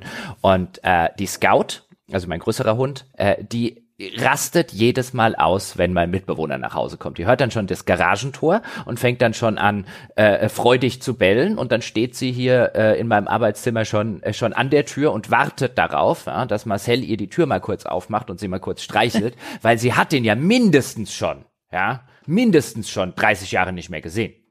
Sehr ja, schön. Das ist ja jedes Mal. Bei der Gelegenheit habe ich dann mir gerade übrigens noch ein Bier besorgt, das ich aufmache, weil unsere Diskussion so schön ist und ich habe noch Lust, ein Bier zu trinken. Ja, Prost, mhm. ne? Nochmal den Fächer Naturradler oder? Äh, nee, das ist jetzt ein ganz normales Pilz. Ich habe kein Radler ah, mehr. Aber mein Gott, schön. ja, ich habe ja danach keine weiteren Termine mehr für heute. äh, da kann ich auch zwei Bier während dem Podcast trinken und mir gefällt die Diskussion so gut. Aber kommen wir zurück auf auf äh, Hades. Ähm, vielleicht noch mal zwei Schritte zurückgegangen. Äh, für die Leute, die es jetzt nicht kennen, ist 2020 erschienen. Ich habe schon gesagt, hat etliche Game of the Year Awards gewonnen. Hat übrigens gute Chancen, meinen Game of the Year Award dieses Jahr zu gewinnen. Ich bin mir nicht sicher, ob dieses Jahr noch irgendetwas erscheint, was ich auf so vielen Ebenen so großartig finde wie Hades. Eine absolut klare Kaufempfehlung oder runterladen, wenn man den Game Pass hat. Äh, für mich äh, vom, vom reinen Game Design her äh, eine absolute Bombe. Ähm, und man spielt dort eben den Sohn des titelgebenden Hades, also des griechischen Gottes der Unterwelt, der äh, keinen Bock mehr auf seinen Vater hat und eben raus will aus dieser Unterwelt. Ähm, und äh, der Vater möchte das natürlich nicht und gewissermaßen schickt dem Sohn seine ganzen Unterweltlegionen in den einzelnen Levels entgegen. Und es geht erheblich darum, was ich ganz interessant finde, dass man eben ständig scheitert. Also das ist auch eines dieser Spiele, die, egal wie kompetent man ist, es wird sehr, sehr wahrscheinlich, also keine Ahnung, vielleicht gibt es einen Menschen auf diesem Planeten, aber es wird sehr, sehr wahrscheinlich sehr, sehr viele Durchläufe brauchen, ähm, bis du, wie du es auch schon angesprochen hast, durch die ganzen Kampfmechaniken durchgestiegen bist. Es gibt eine Reihe von verschiedenen Waffen, die man später auch noch upgraden kann, um ihnen neue Effekte zu geben ähm, bis man durch die ganzen Waffen, die alle sehr, sehr unterschiedliche Mechaniken mit sich bringen, bis man da durchgestiegen ist. Dann gibt es eine ganze Anzahl von verschiedenen Spezialfähigkeiten, die man zufällig verteilt in einem Run findet, in äh, die dann an griechische Götter gekoppelt sind. Also dann begegnet einem so ein Symbol von Artemis, äh, ähm, äh, dann taucht die auf oder es begegnet einem so ein Zeus-Symbol und dann kommt der Zeus an und sagt, hier hast ein Talent und dann kannst du aus einem von drei angebotenen Spezialfähigkeiten was auswählen. Das gilt dann auch nur für diesen, für diesen Run. Und das ganze Ding hat, in dem Fall, in, insofern stimme ich dir schon, schon zu, was so das, das grundlegende Spielgefühl angeht. Das fühlt sich schneller an. N natürlich auch durch das Echtzeit-Kampfsystem, ähm, aber das fühlt sich flott an, das fühlt sich äh, im Vergleich jetzt in Darkest Dungeon, ist glaube ich auch absichtlich ein bisschen träge. Einfach auch um die ganze Schwere, äh, die da auf den Helden lastet, äh, mit diesem Stresssystem nochmal deutlich zu machen. Ähm, und das würde ich auch gar nicht als Kritikpunkt sehen, aber bei Hades greifen viele dieser Rädchen so unglaublich gut ineinander, ähm, dass ich es nochmal eine Stufe höher stellen würde als Darkest Dungeon. Und dazu gehört, finde ich, halt auch diese Sache, dass, wenn ich draufgehe in Hades, ja, dann tauche ich quasi ohne Ladebildschirm und so weiter, tauche ich wieder in dem zentralen Hub auf und dann ist es wirklich nur Krone gerade Rücken, ja, und nächster Run. Und es gibt in den, in den, äh, oder zwischen den Runs durchaus die Möglichkeit, in dem Hub was zu machen. Also mit den verschiedenen Figuren aus der griechischen Mythologie zu sprechen. Kommen auch im Laufe des Spiels neue Figuren dazu. Die haben dann so ein Ausrufezeichen über dem Kopf. Dann sieht man, ah, die haben irgendwie einen neuen Dialog. Und natürlich habe ich das pflichtschuldig am Anfang auch gemacht, bis ich irgendwann dann rausgefunden habe, eigentlich interessiert mich überhaupt nicht, was irgendeine dieser Figuren hier sagt. Das ist mir viel zu viel Text, in dem es um viel zu wenig geht. Äh, war mir irgendwann total egal.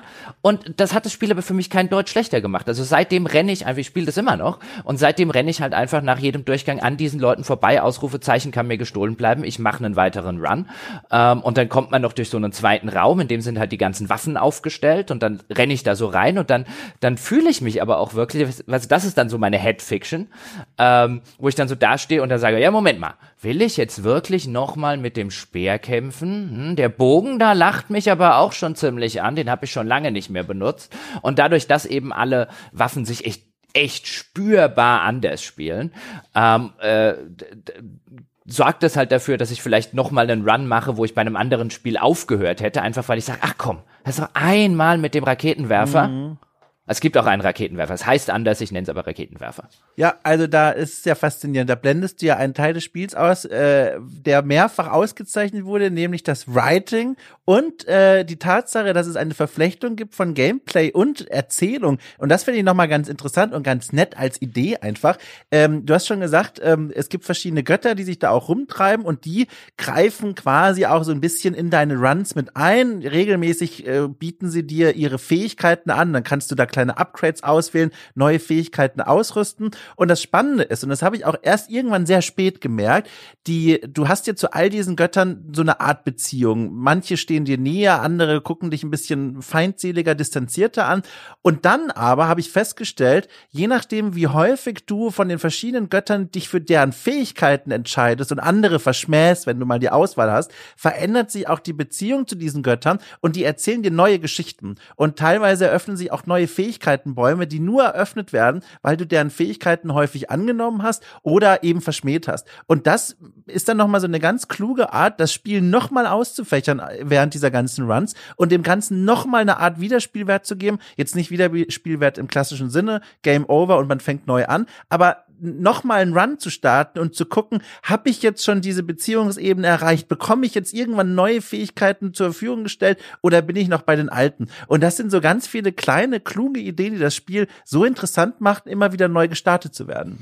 Also was das Writing angeht, ähm, ja, also ich meine, andere Leute können ihre Preise ja, ja an die verteilen, wo sie wollen. Ähm, das wäre ja. überhaupt, das wäre nicht mal die, in der Nähe eines Kandidaten dafür. Es gibt zwar echt viel Text, ähm, aber der Text besteht aus mit sehr schwülstigen Worten sehr wenig zu sagen.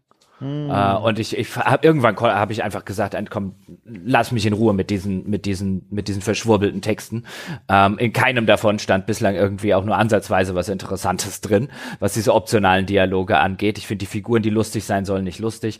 Ähm, normalerweise, was bei vielen anderen Spielen würde ich hier sitzen und würde sagen, und das ist ein handfester Grund, ja, warum ich das irgendwie unterm Strich blöd finde. Und hier ist es aber halt wirklich so, das Ding ist so gut designt, das ist ja von Super ja. Giant mhm. Games, also denen, die schon Bestien gemacht haben und Transistor gemacht haben, bei denen merkt man auch, wie sie, wie sie sich als Studio einfach weiterentwickelt haben. Und das ist auf so einer Designebene ähm, äh, nahezu perfekt und es funktioniert perfekt im Kontext eines Roguelike-Genres, weil klar, theoretisch, ja, das Kampfsystem, was die haben, das Echtzeit-Kampfsystem äh, mit eben unterschiedlichen Waffen, die wi wiederum unterschiedliche Fähigkeiten mit sich bringen, ähm, äh, die dann nochmal modifiziert werden können, wenn man die entsprechenden Gegenstände gefunden hat. Das kann man auch in jedem anderen Spielekontext machen. Das muss man nicht in ein Roguelite packen, wenn man nicht will. Aber in einem Roguelite funktioniert es so ausgesprochen gut, weil man halt eben insbesondere in so einem temporeichen Roguelite, weil dann eben solche Situationen entstehen, wie ich sie gerade gesagt habe. Ich habe jetzt vielleicht die ganze Zeit mit dem Bogen gekämpft ähm, und äh, bin wieder mal draufgegangen und renn mal wieder durch die Waffenkammer, weil die liegt halt auf dem Weg dahin, wo die neuen Runs anfangen äh, zu der Stelle, mit der man dafür interagieren muss. Und ah, da lachte mich doch noch mal kurz das Schwert an. Das habe ich schon lange nicht mehr benutzt. Und äh, und sofort spielt sich der Run diametral anders als der Run zuvor, weil halt die einzelnen Waffen so wunderbar unterschiedlich designt sind. Also um dann für die Leute, die es halt noch nicht kennen, mal so ein Beispiel äh, zu geben. Ähm, der Bogen, den man im Spiel findet, der hat standardmäßig hat der einen äh, einen normalen Angriff. Da muss man dann einfach die Angriffstaste gedrückt halten. Das symbolisiert dann das Ziehen der Bogensehne und wenn man sie loslässt, ähm, wird ein Bogen ab, wird ein Pfeil abgefeuert. Er hat aber auch als Spezialfähigkeit so eine Art Volley, wie sie es nennen. Also er schießt eine Reihe von Pfeilen in so einer Art Fächerbewegung nach vorne aus. Das sind so die Standardangriffe äh, des Bogens, der dann sich natürlich auch aufgrund des, des Gedrückthaltens der Angriffstaste beim normalen Angriff anders spielt als das Schwert, wo ich einfach mit einem Druck auf die Angriffstaste halt auch direkt einen Schlag ausführe. Und dann kommt aber noch was dazu, nämlich, dass es eben Upgrade-Gegenstände im Spiel gibt, die die Funktionsweise der Waffen dann teilweise enorm verändern. Dann kann es sein, dass man bei dem Bogen eben nicht mehr gedrückt halten muss, sondern mit einem Druck drei Pfeile abschießt und sofort spielt sich das Spiel anders. Und sofort brauchst du auch andere Taktiken, um mit der Waffe gegen den und den Gegnertypen klarzukommen. Und das ist halt auf einer Designebene sowas von Bombe. Ich weiß nicht, ob ich jemals wirklich ein besser designtes Spiel Spiel in dieser Hinsicht gespielt habe. Also es ist schon ziemlich nah an der Perfektion dran. Und dadurch, dass das eben in dieses Ro in diesem dieses Roguelite-Schema äh, reingestellt wird, weißt du, man hätte es ja machen können wie bei Bestien, weißt du, so eine halbwegs lineare Reise von A nach B. Aber das hier funktioniert viel besser, weil weil sich eben diese, diese, diese Abwechslung, die durch die Waffen und die unterschiedlichen Spielstile und natürlich ist zufällig, wann man welche Upgrade-Materialien findet und welche Gottheiten, die einem nochmal Spezialangriffe zusätzlich geben oder die Spezialangriffe modifizieren, da das auch immer zufällig aus zusammengewürfelt wird, ähm, ähnelt halt kein Run dem einen und zumindest mir ist es aufgrund der schieren Komplexität der ganzen, und zwar komplex, nicht kompliziert, der schieren Komplexität dieser ganzen Systeme, unterschiedlichen Waffenfähigkeiten, Upgrades und so weiter, mir ist es bislang noch immer noch nicht langweilig geworden, weil dann kommt ja im weiteren Verlauf noch ein anderes Upgrade-Material dazu, von dem man am Anfang nur wenige hat und dann im weiteren Spielverlauf äh, mehr davon sammeln kann, sogenanntes Titanenblut, das man sammelt. Und dann kann man bei den Waffen, die man eh schon die ganze Zeit benutzt hat und von denen es zig unterschiedliche Varianten gibt, wie ich es gerade erklärt habe, kann man dann nochmal sogenannte Aspekte freischalten, was nochmal äh, eine Art Upgrade beziehungsweise neue Spezialfähigkeiten sind, die dann dazu kommen, die man wieder kombinieren kann. Ähm, ich glaube noch nicht, also bin mir nicht sicher, aber ich habe jetzt locker 30 Stunden in Hades und ich kann mir gut vorstellen, dass da noch 30 dazukommen.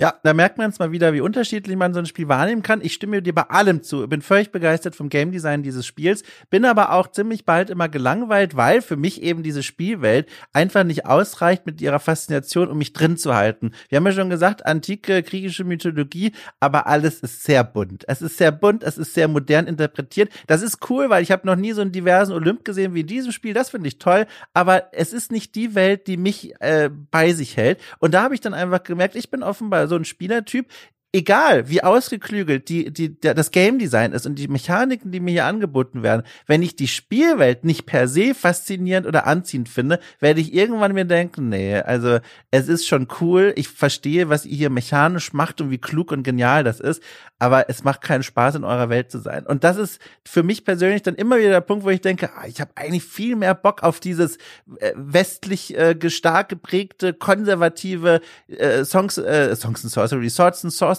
Fantasie, Heldengruppe, alles ist düster, geht in den Dungeon rein und kämpft gegen Skelette und Riesenratten. Finde ich viel geiler. Und das ist der Grund, warum ich da immer rausgetreten mhm. werde. Äh, eine Sache okay, kurz, Jochen. Ja.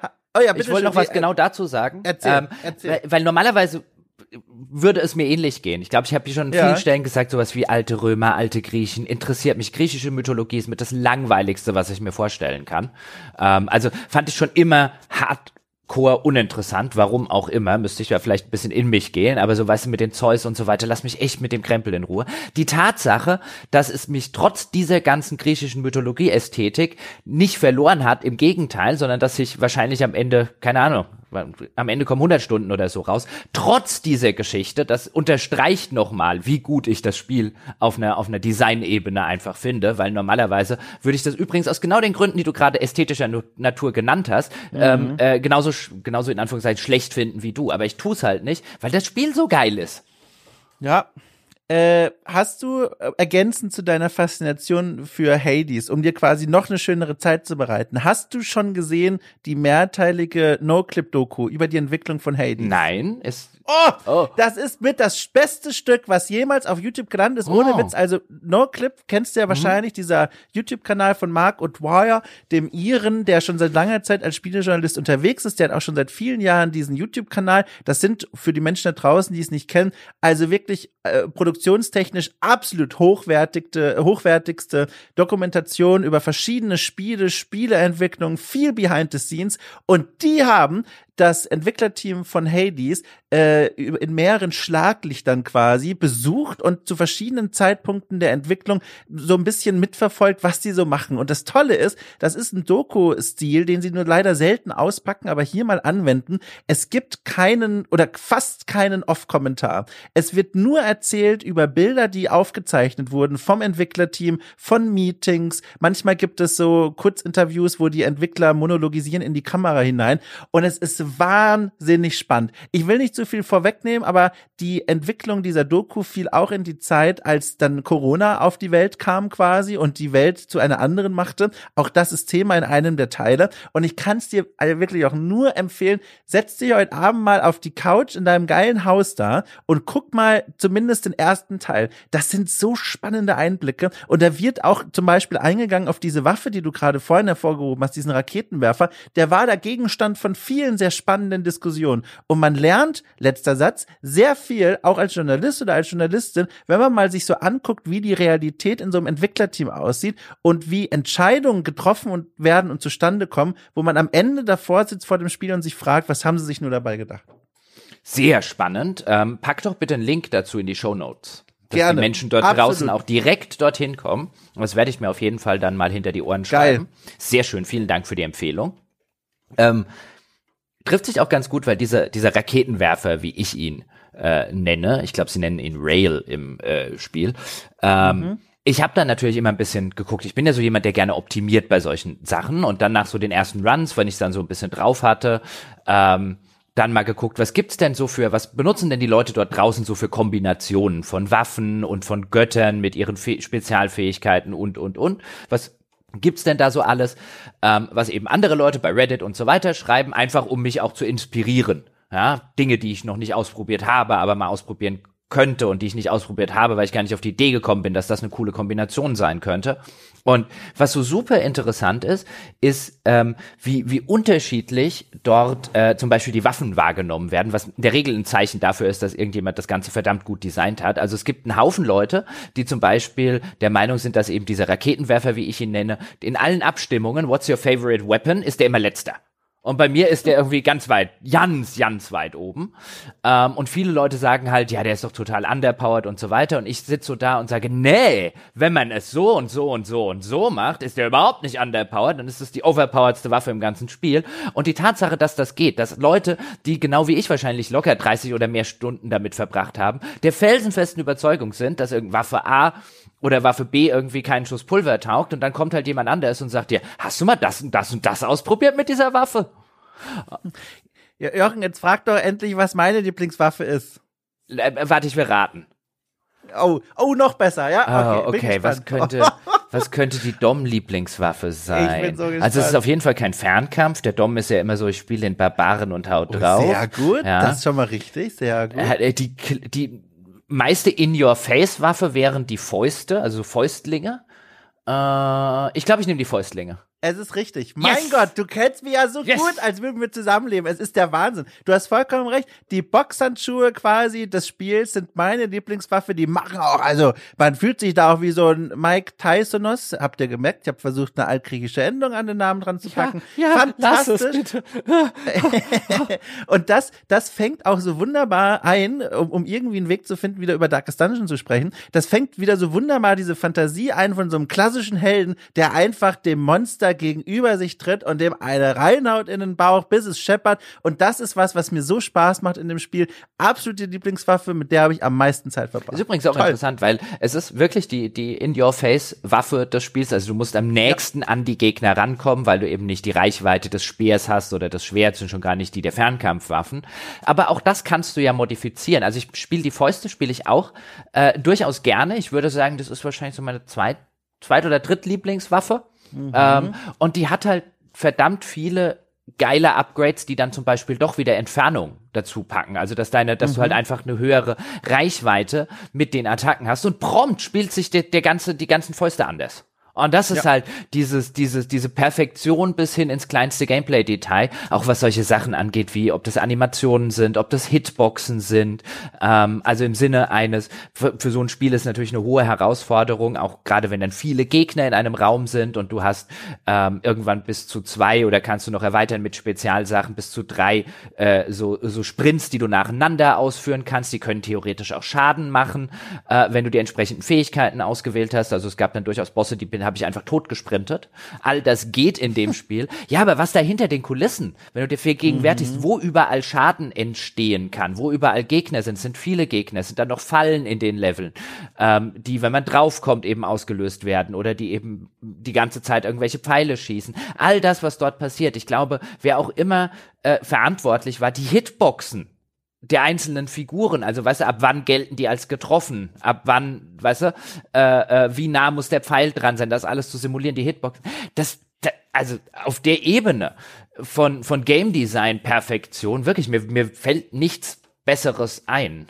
Weil ich, ich nie, ganz ja. kurz das noch, ich saß ja. nie bei Hades da und habe gedacht, oh, Scheißspiel. Komm, der hätte mich doch hier nie treffen können. Oder, oh, ich hatte den doch umgehauen oder so. Das passiert mir hier nie. Ja, es kommt auch nicht von ungefähr. In dieser schon angesprochenen Doku wird erzählt und man sieht es dann auch tatsächlich, dass die sich seit Beginn der Entwicklung, als quasi der erste Prototyp stand, jeden Freitag haben die sich quasi ab Nachmittag zusammengesetzt und Minimum zwei Stunden den aktuellen Bild gespielt. Ab der Prototypphase schon, wo man wirklich, also im Grunde nur Kügelchen in grün und blau gesehen hat, die man irgendwie durch die Welt gesteuert hat. Und selbst da wurde schon über Leveldesign gesprochen. Und bis zur, bis zum Release im Early Access dann jeden Freitag Nachmittag das komplette Team von äh, Q&A über Animatoren bis hin zu, weiß ich nicht, dem, dem, dem Chef des ganzen Teams immer mussten alle den aktuellen Bild spielen und anschließend haben sie sich zusammengesetzt in Meeting und da hat jeder gesagt, was aufgefallen ist beim Spiel. Was hat gut geklappt, was hat nicht gut geklappt. Und äh, das wurde übrigens ganz ähnlich gemacht bei einem der besten Spiele, die hier gemacht wurden, For Honor. Da gab es auch ab der Prototypphase jede Woche ein kleines internes Tournament. Da haben die Leute gegeneinander gespielt. Und das scheint mir eine sehr gute Art und Weise zu sein, so ein Spiel äh, ein bisschen zu feilen und noch besser zu machen. Im Fall von For Honor hat es nicht ganz so gut geklappt, ehrlich gesagt, aber bei, bei Hades, Mensch, das hat sich ausgezahlt. Ist übrigens ganz interessant, der eine oder andere wird jetzt vielleicht draußen sitzen und sagen, was soll denn so Besonderes dran sein, dass die Entwickler ihr eigenes Spiel spielen, während sie es entwickeln. Und äh, das Schlimme, oder zumindest das Interessante ist, das ist schon anscheinend was Besonderes. Also mhm. der Wolfgang Walk, mit dem ich hier früher ja auch ein äh, äh, langes Podcast-Format hier gemacht habe, ja, einer der guten Freunde und ehemaligen Mitpodcaster dieses Podcasts, ähm, der hat immer gesagt, weil er ja auch zum Beispiel zu Studios so als Consultant äh, äh, gegangen ist und die beraten hat, wenn der in der Entwicklung irgendwie nicht alles glatt lief. Und er hat immer wieder gesagt, die es gibt so erstaunlich viele Studios, dass die spielen ihre eigenen Spiele nicht. Und dann setzt man sich hin und dann stellt man fest, wann haben denn alle, die zumindest am Designprozess beteiligt sind, das letzte Mal diese Bild gespielt oder durchgespielt ja. vielleicht sogar einmal. Ähm, und da stelle man sehr häufig fest, und das gelte auch für, hat man mir zumindest gesagt, durchaus auch für größere Unternehmen, ähm, die vielfach das Problem hätten, dass die Leute, die handfest an diesen Sachen arbeiten, so die Level-Designer, äh, die Encounter-Designer, die Kreaturendesigner und, und, und, und, und, dass die ihr eigenes Spiel nicht oder viel zu wenig spielen. Ist halt auch ein dankbares Genre für so eine Art des, des Zusammensetzens, weil, wie gesagt, das sind immer diese Runs, die sind irgendwann zu Ende, man fängt wieder neu an, das ist alles auf eine Weise komprimiert, ist dankbar für so eine Art, äh, für so eine Art, weiß ich nicht, Quality Assurement, äh, im Gegensatz zu einem, weiß ich nicht, äh, Assassin's Creed, wenn die dich, wenn sie sich da jeden Freitag zusammensetzen würden, die 4000 Menschen bei Ubisoft und dann zwei Stunden Open World spielen, das merkt man ja schon, funktioniert hinten und vorne nicht, aber trotzdem die Kritik von Wolfgang bleibt und die halte ich auch für berechtigt. Viele Teams glaube ich, unterschätzen so ein bisschen, das ist so meine Einschätzung von außen, den Wert des mal selber das Produkt spielen, zumindest ausgewählte Teile, und dann mal zu gucken, wie sich das so anfühlt. Und das scheint Hades echt zu einem besseren Spiel gemacht zu haben. Ich finde, was, was sie auch noch clever machen in dem Kontext des, des Roguelites, ist, ähm, es gibt ja eine Reihe von Ressourcen in dem Spiel. Das hast du bei Darkest Dungeon auch, ähm, wo es halt Geld gibt, das du zum Beispiel brauchst, um eben die Leute in die Taverne schicken zu können, weil der Inhaber der Taverne will halt Kohle dafür sehen, damit sich äh, dein, was weiß ich, Highwayman sich dort jetzt die nächsten paar Tage die Kante gibt.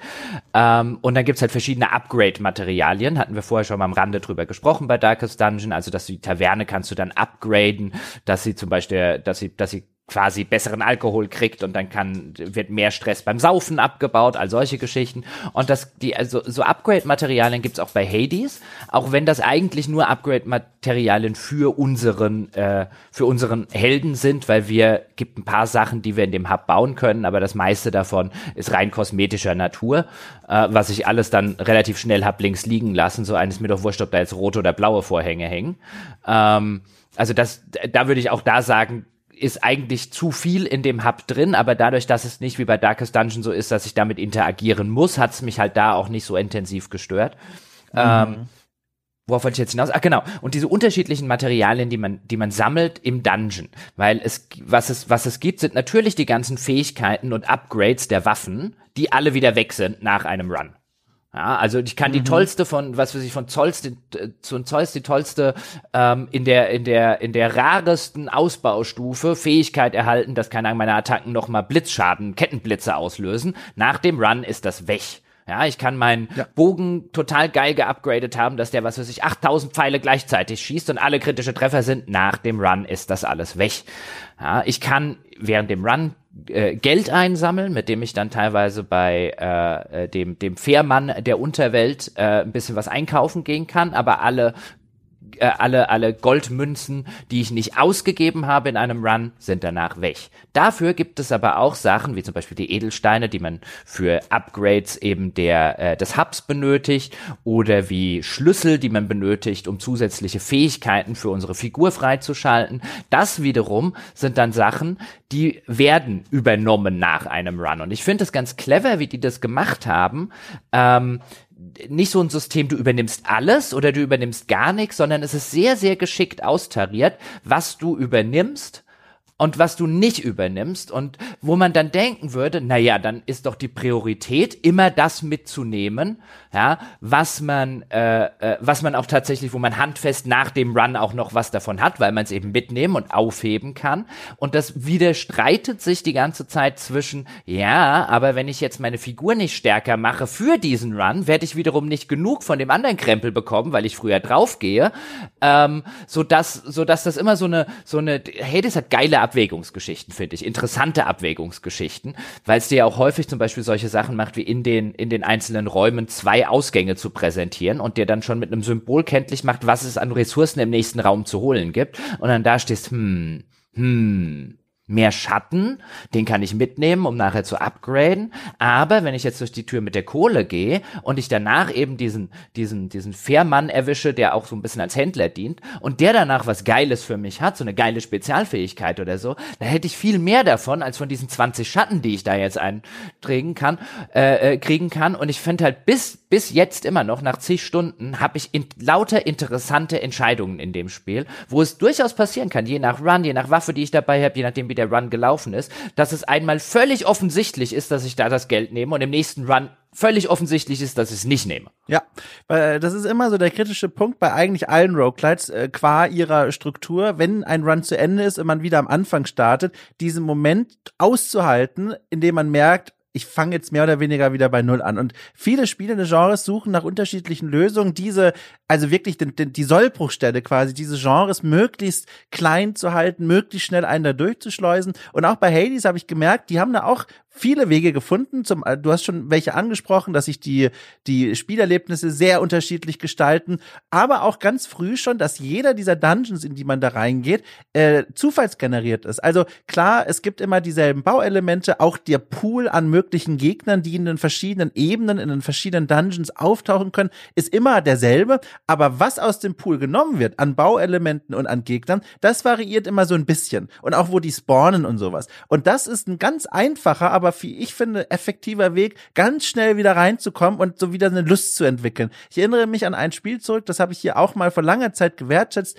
ähm, Dead Cells, äh, auch ein, ein Plattformer Roguelite und die haben ein, nur ein ganz, ganz schwaches Zufallselement drin. Und da hat man ganz doll immer das Gefühl gehabt, boah, ey, jetzt bin ich gestorben, jetzt muss ich wieder von vorne anfangen. Und dann muss man sich so ein bisschen zwingen und dann fängt es auch wieder an, Spaß zu machen. Und hier ähnlich auch wie bei Darkest Dungeon, aber bei Hades noch viel besser gemacht, kommt man ganz schnell wieder rein und denkt sich, ach guck mal, ich erkenne es wieder, aber es fühlt sich anders an und spielt sich auch wieder anders. Ja, äh, äh, volle Zustimmung, zumal, was ja beide, die wir heute besprochen haben, äh, sehr gut machen, sind die Kampfsysteme und zwar auch die ja. Tatsache, keine Angst zu haben, in dieses Roguelite-Konzept auch ein, äh, wo es ja darum geht, vielfach einfach Sachen wieder und wieder und wieder und wieder zu spielen. Äh, ähm, und ich glaube, da liegt es nahe, als Entwickler zu sagen, wir brauchen ein relativ einfaches, unkompliziertes äh, Kampfsystem, in das die Leute halt ruckzuck wieder reinkommen, auch beim nächsten Run und so. Und die machen ja beide, die wir jetzt besprochen haben, eigentlich das Gegenteil. Äh, du hast ein extrem komplexes Kampfsystem, das in beiden Fällen aber nicht bedeutet, äh, kompliziert. Also es ist ja immer diese, diese Unterscheidung, die ich relativ wichtig finde und die, wo mhm. gerne mal verwechselt wird, so ein, nee, das ist nicht komplex, das ist nur kompliziert oder umgekehrt. Ähm, und beide haben ein sehr komplexes System, das aber sehr einfach erstmal zu erlernen ist, zumindest die Basics davon, und sich im Laufe des Spiels ähm, einfach relativ viel auftut, wie ich es jetzt bei Hades schon mal geschildert habe mit den unterschiedlichen äh, Waffen.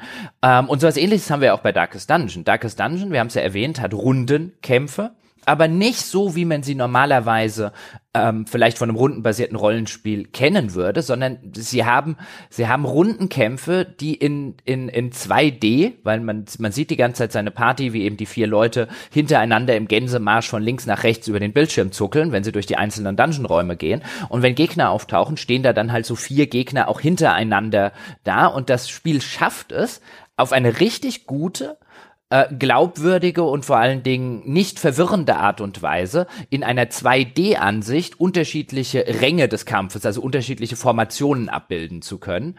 Äh, mhm. weil jede unserer Figuren, natürlich auch jeder Gegner, basierend auf der Position in der Vierergruppe, wo er sich befindet und basierend auf seinen Fähigkeiten andere Dinge machen kann. Und äh, das, das durch die Formation wechseln sozusagen. Also es gibt dann, gibt dann Klassen, die haben zum Beispiel eine Fähigkeit, wie eben der, der äh, Highwayman, den wir vorher schon ein paar Mal erwähnt haben, der kann zum Beispiel so eine Nahkampffähigkeit, wenn er in Position 2 sich befindet. Damit wechselt er automatisch mit dem auf Position 1 ähm, die Position und kann von dort in der nächsten Runde, wenn er wieder drankommt, so ein so ein so, so ein besonders äh, besonders starken Schuss absetzen, der ihn wieder zurück auf Position 2 bringt. Und wenn man da zum Beispiel Beispiel jemanden hat in Position 1, der sich auch mit seinen Fähigkeiten dort gut ergänzt. Und das gleiche gilt natürlich auch für Position 3 und 4 und Position 2 und 3. Und die ganze Komplexität, nicht kompliziert, die ganze Komplexität, die alleine in dem, wo stelle ich meine Figuren auf? Und das bei einer mhm. 2D-Ansicht ist absolut brillant, wie das Darkest Dungeon macht. Voll. Und dann auch, was die Zusammensetzung dieses Darkest Dungeon Teams angeht, man schaltet dann da, oh, also es ist nicht kein richtiges Freischalten, aber wenn man da vier Figuren zusammennimmt und in der richtigen Reihenfolge aufstellt, dann kann es manchmal sein, dass das Spiel dieser Aufstellung plötzlich einen Namen gibt. Und dann sieht man da einfach eine Einblendung, die jetzt dann heißt, keine Ahnung, The Ordinary Four oder so, habe ich mir jetzt ausgedacht, die gewöhnlichen vier. The Usual Suspects gibt's zum Beispiel. Genau, sowas zum Beispiel, Usual Suspects, wo man, wo man dann merkt, okay, eigentlich ist es egal, aber offenbar habe ich hier eine der vom Spiel eingespeicherten und erkannten Komposition gerade herausgefunden, die scheint vielleicht besonders gut zu sein, eine gute Synergie zu haben. Und das Ganze wird dann noch mal komplexer, wenn man noch bedenkt, es gibt auch noch Helden, und da ist schon so ein bisschen was angelegt, was bei Teil 2 dann noch mehr ausformuliert wird, die nicht miteinander können. Zum Beispiel zutiefst oder ich, eigentlich ist zum Beispiel falsch, weil ich glaube, das ist nur der einzige Fall. Da wird es, wie gesagt, so ein bisschen angelegt. Figuren, die zutiefst gläubig sind, wollen nicht losziehen mit Figuren, die sich zu einem Monster verwandeln können. Da gibt es ein, zwei Klassen, die können zu so Tiergestalten werden und die wollen nicht mitgehen mit den gläubigen äh, Helden. Und das ist natürlich auch spannend, weil man dann so ein bisschen gezwungen wird zu überlegen, okay, für welche Richtung entscheide ich mich jetzt, wen lasse ich da, wen nehme ich mit. Das ist schon toll gemacht. Bevor ich es vergesse, möchte ich an dieser Stelle, falls jetzt der eine oder andere sagt, was das mit dem Darkest Dungeon, das klingt interessant, das sollte ich mir auch mal angucken, ja, vielleicht auch für fünf Euro irgendwas im Sale mitnimmt oder Vollpreis bezahlt, ganz egal. Ähm, die Variante, die ich da jetzt gekauft habe, war, wie gesagt, die mit den ganzen Add-ons und DLCs, die seitdem erschienen sind. Ich würde auch nicht davon abraten. Ich würde aber jedem hier ja, als, als goldenen Tipp vorneweg geben, das kann man machen, wenn man einen Run startet, kann man auswählen, welche DLCs inkludiert sein wollen und schalten Sie alle DLCs aus, wenn Sie das das erste Mal spielen. Ich habe den, ja. ich habe es nicht gemacht und ich habe nach zwei oder drei äh, Runs habe ich beschlossen, ein, ich steige hier nicht durch. Ja, weil das ist jetzt too much für jemanden, der das Spiel noch nicht kennt. Schalten Sie alle davon aus, spielen Sie in Ruhe, äh, solange wie es euch Spaß macht, spielt, spielt irgendwie äh, ein oder zwei Partien mal durch oder so weit, wie ihr halt kommt, bevor ihr auf die äh, Idee kommt, irgendwelche der DLCs dazu zu schalten. Das ist kein Spiel, bei dem man das machen sollte. Ja, gut, dass man das ausschalten kann und dann noch von mir obendrein der Hinweis, ich würde empfehlen den PC, aber nur vor allem aus dem Grund, da hat man Zugriff auf die Mods.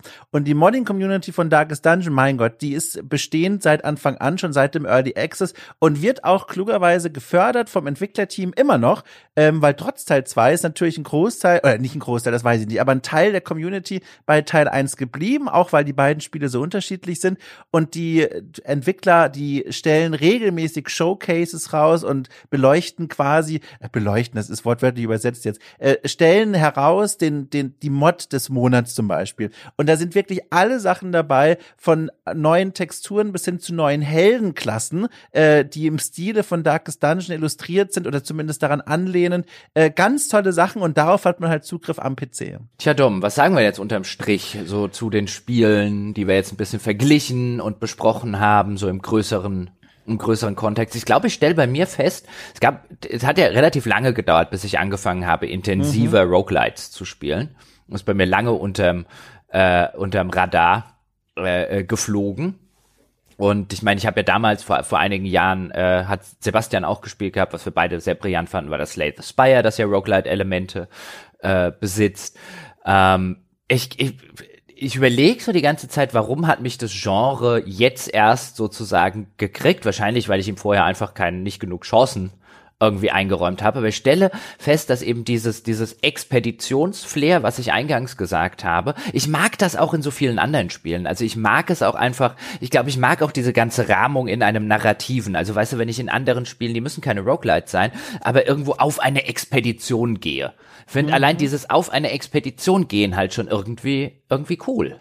Das, das, das ist einfach so, eine, so ein Framing, was mir gefällt. Ja.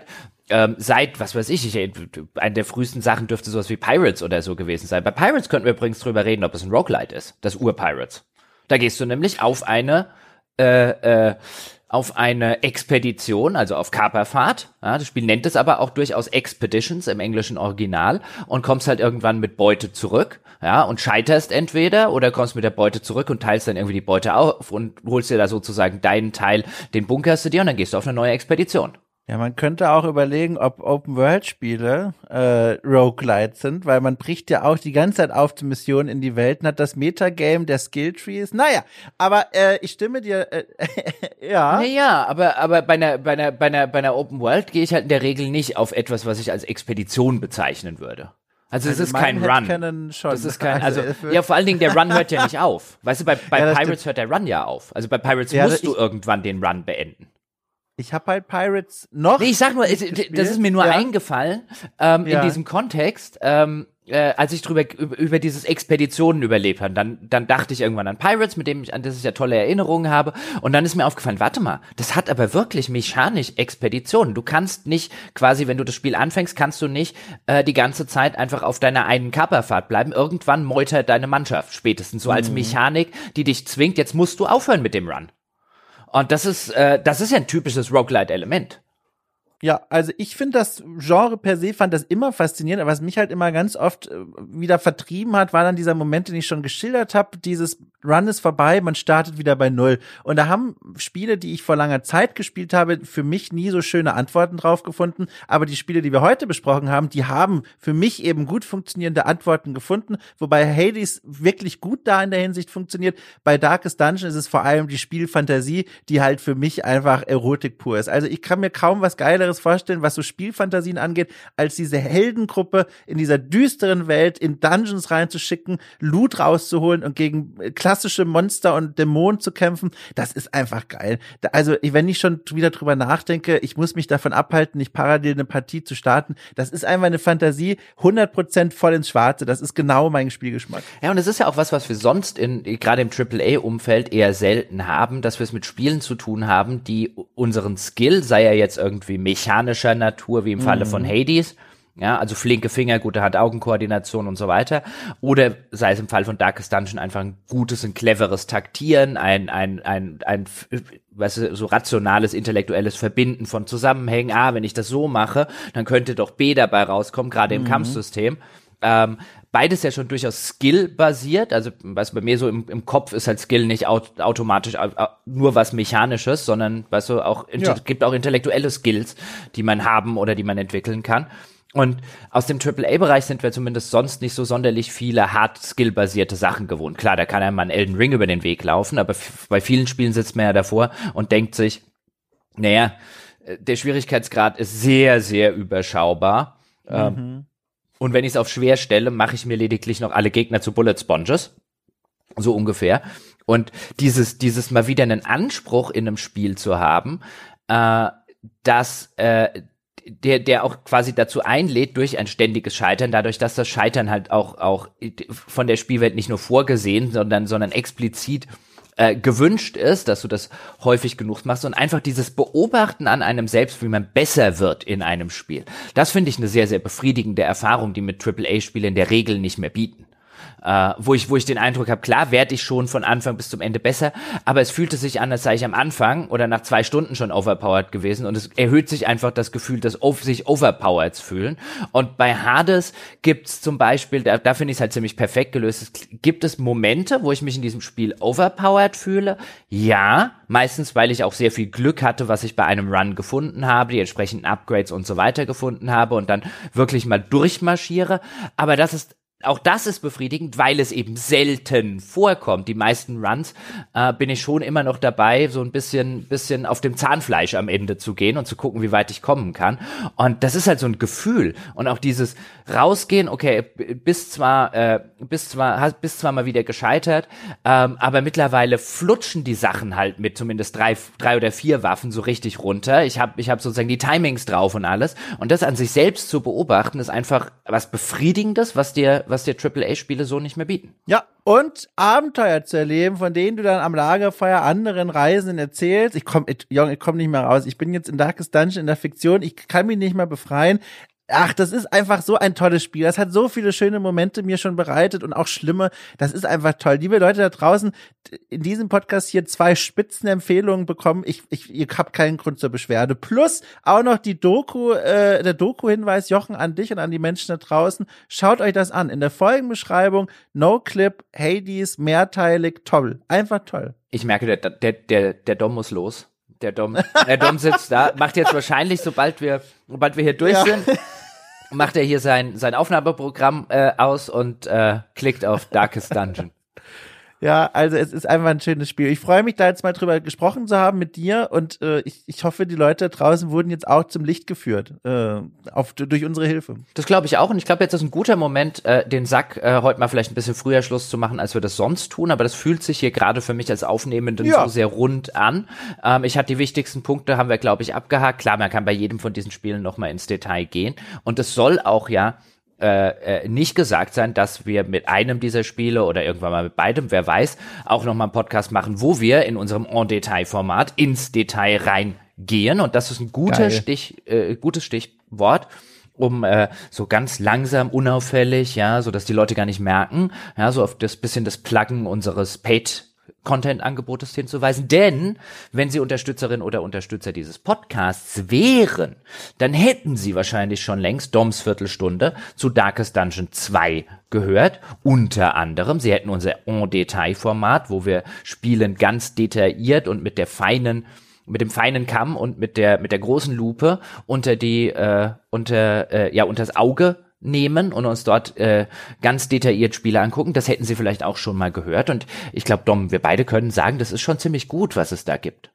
Also dieser Katalog, äh, ich, ich weiß gar nicht, wie ich ihn beschreiben soll. Ich halte ihn hier gerade in den Händen. Ich drucke mir jede Podcast-Episode aus und hefte sie ab in meinem Ordner. Es ist einfach der wertvollste Schatz in meinem Leben. Und ihr da draußen, ihr könnt daran teilhaben. Ja, ganz einfach. Gamespodcast.de slash Abo und dort werft ihr uns einfach fünf Euro oder fünf Dollar an den Kopf und schon könnt ihr loslegen und zwar mit Tausenden, buchstäblich, Tausenden von oder auf jeden Fall mehr als 1000 Podcasts, die in der Zwischenzeit äh, entstanden sind. Ja, es ist aber echt, ich, ich sitze immer wieder da und denke mir, denke mir, kneif mich mal jemand, dass das hier seit sechs Jahren so super funktioniert. Das ist schon krass. Also, also sowohl die Zahl der Jahre als auch die Zahl der Folgen. Das ist beeindruckend. Ja, das ist, äh, kneif mich mal jemand. Aber gut, meine Damen und Herren, Sie sollen mich nicht kneifen, Sie sollen mir Geld an den Kopf werfen. Wenn Sie das nicht wollen oder wenn Sie das schon gemacht haben, dann können Sie natürlich auch gerne diesem Podcast die verdiente 5-Sterne-Wertung geben, zum Beispiel bei iTunes oder wo auch immer man verdiente 5-Sterne-Wertungen geben kann.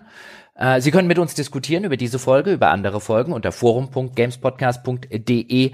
Dort äh, findet ihr das weltbeste Spieleforum, in dem wir auf einem hohen, respektvollen, zivilisierten Niveau miteinander plaudern, also so wie es im Internet sonst nicht unbedingt Usus ist.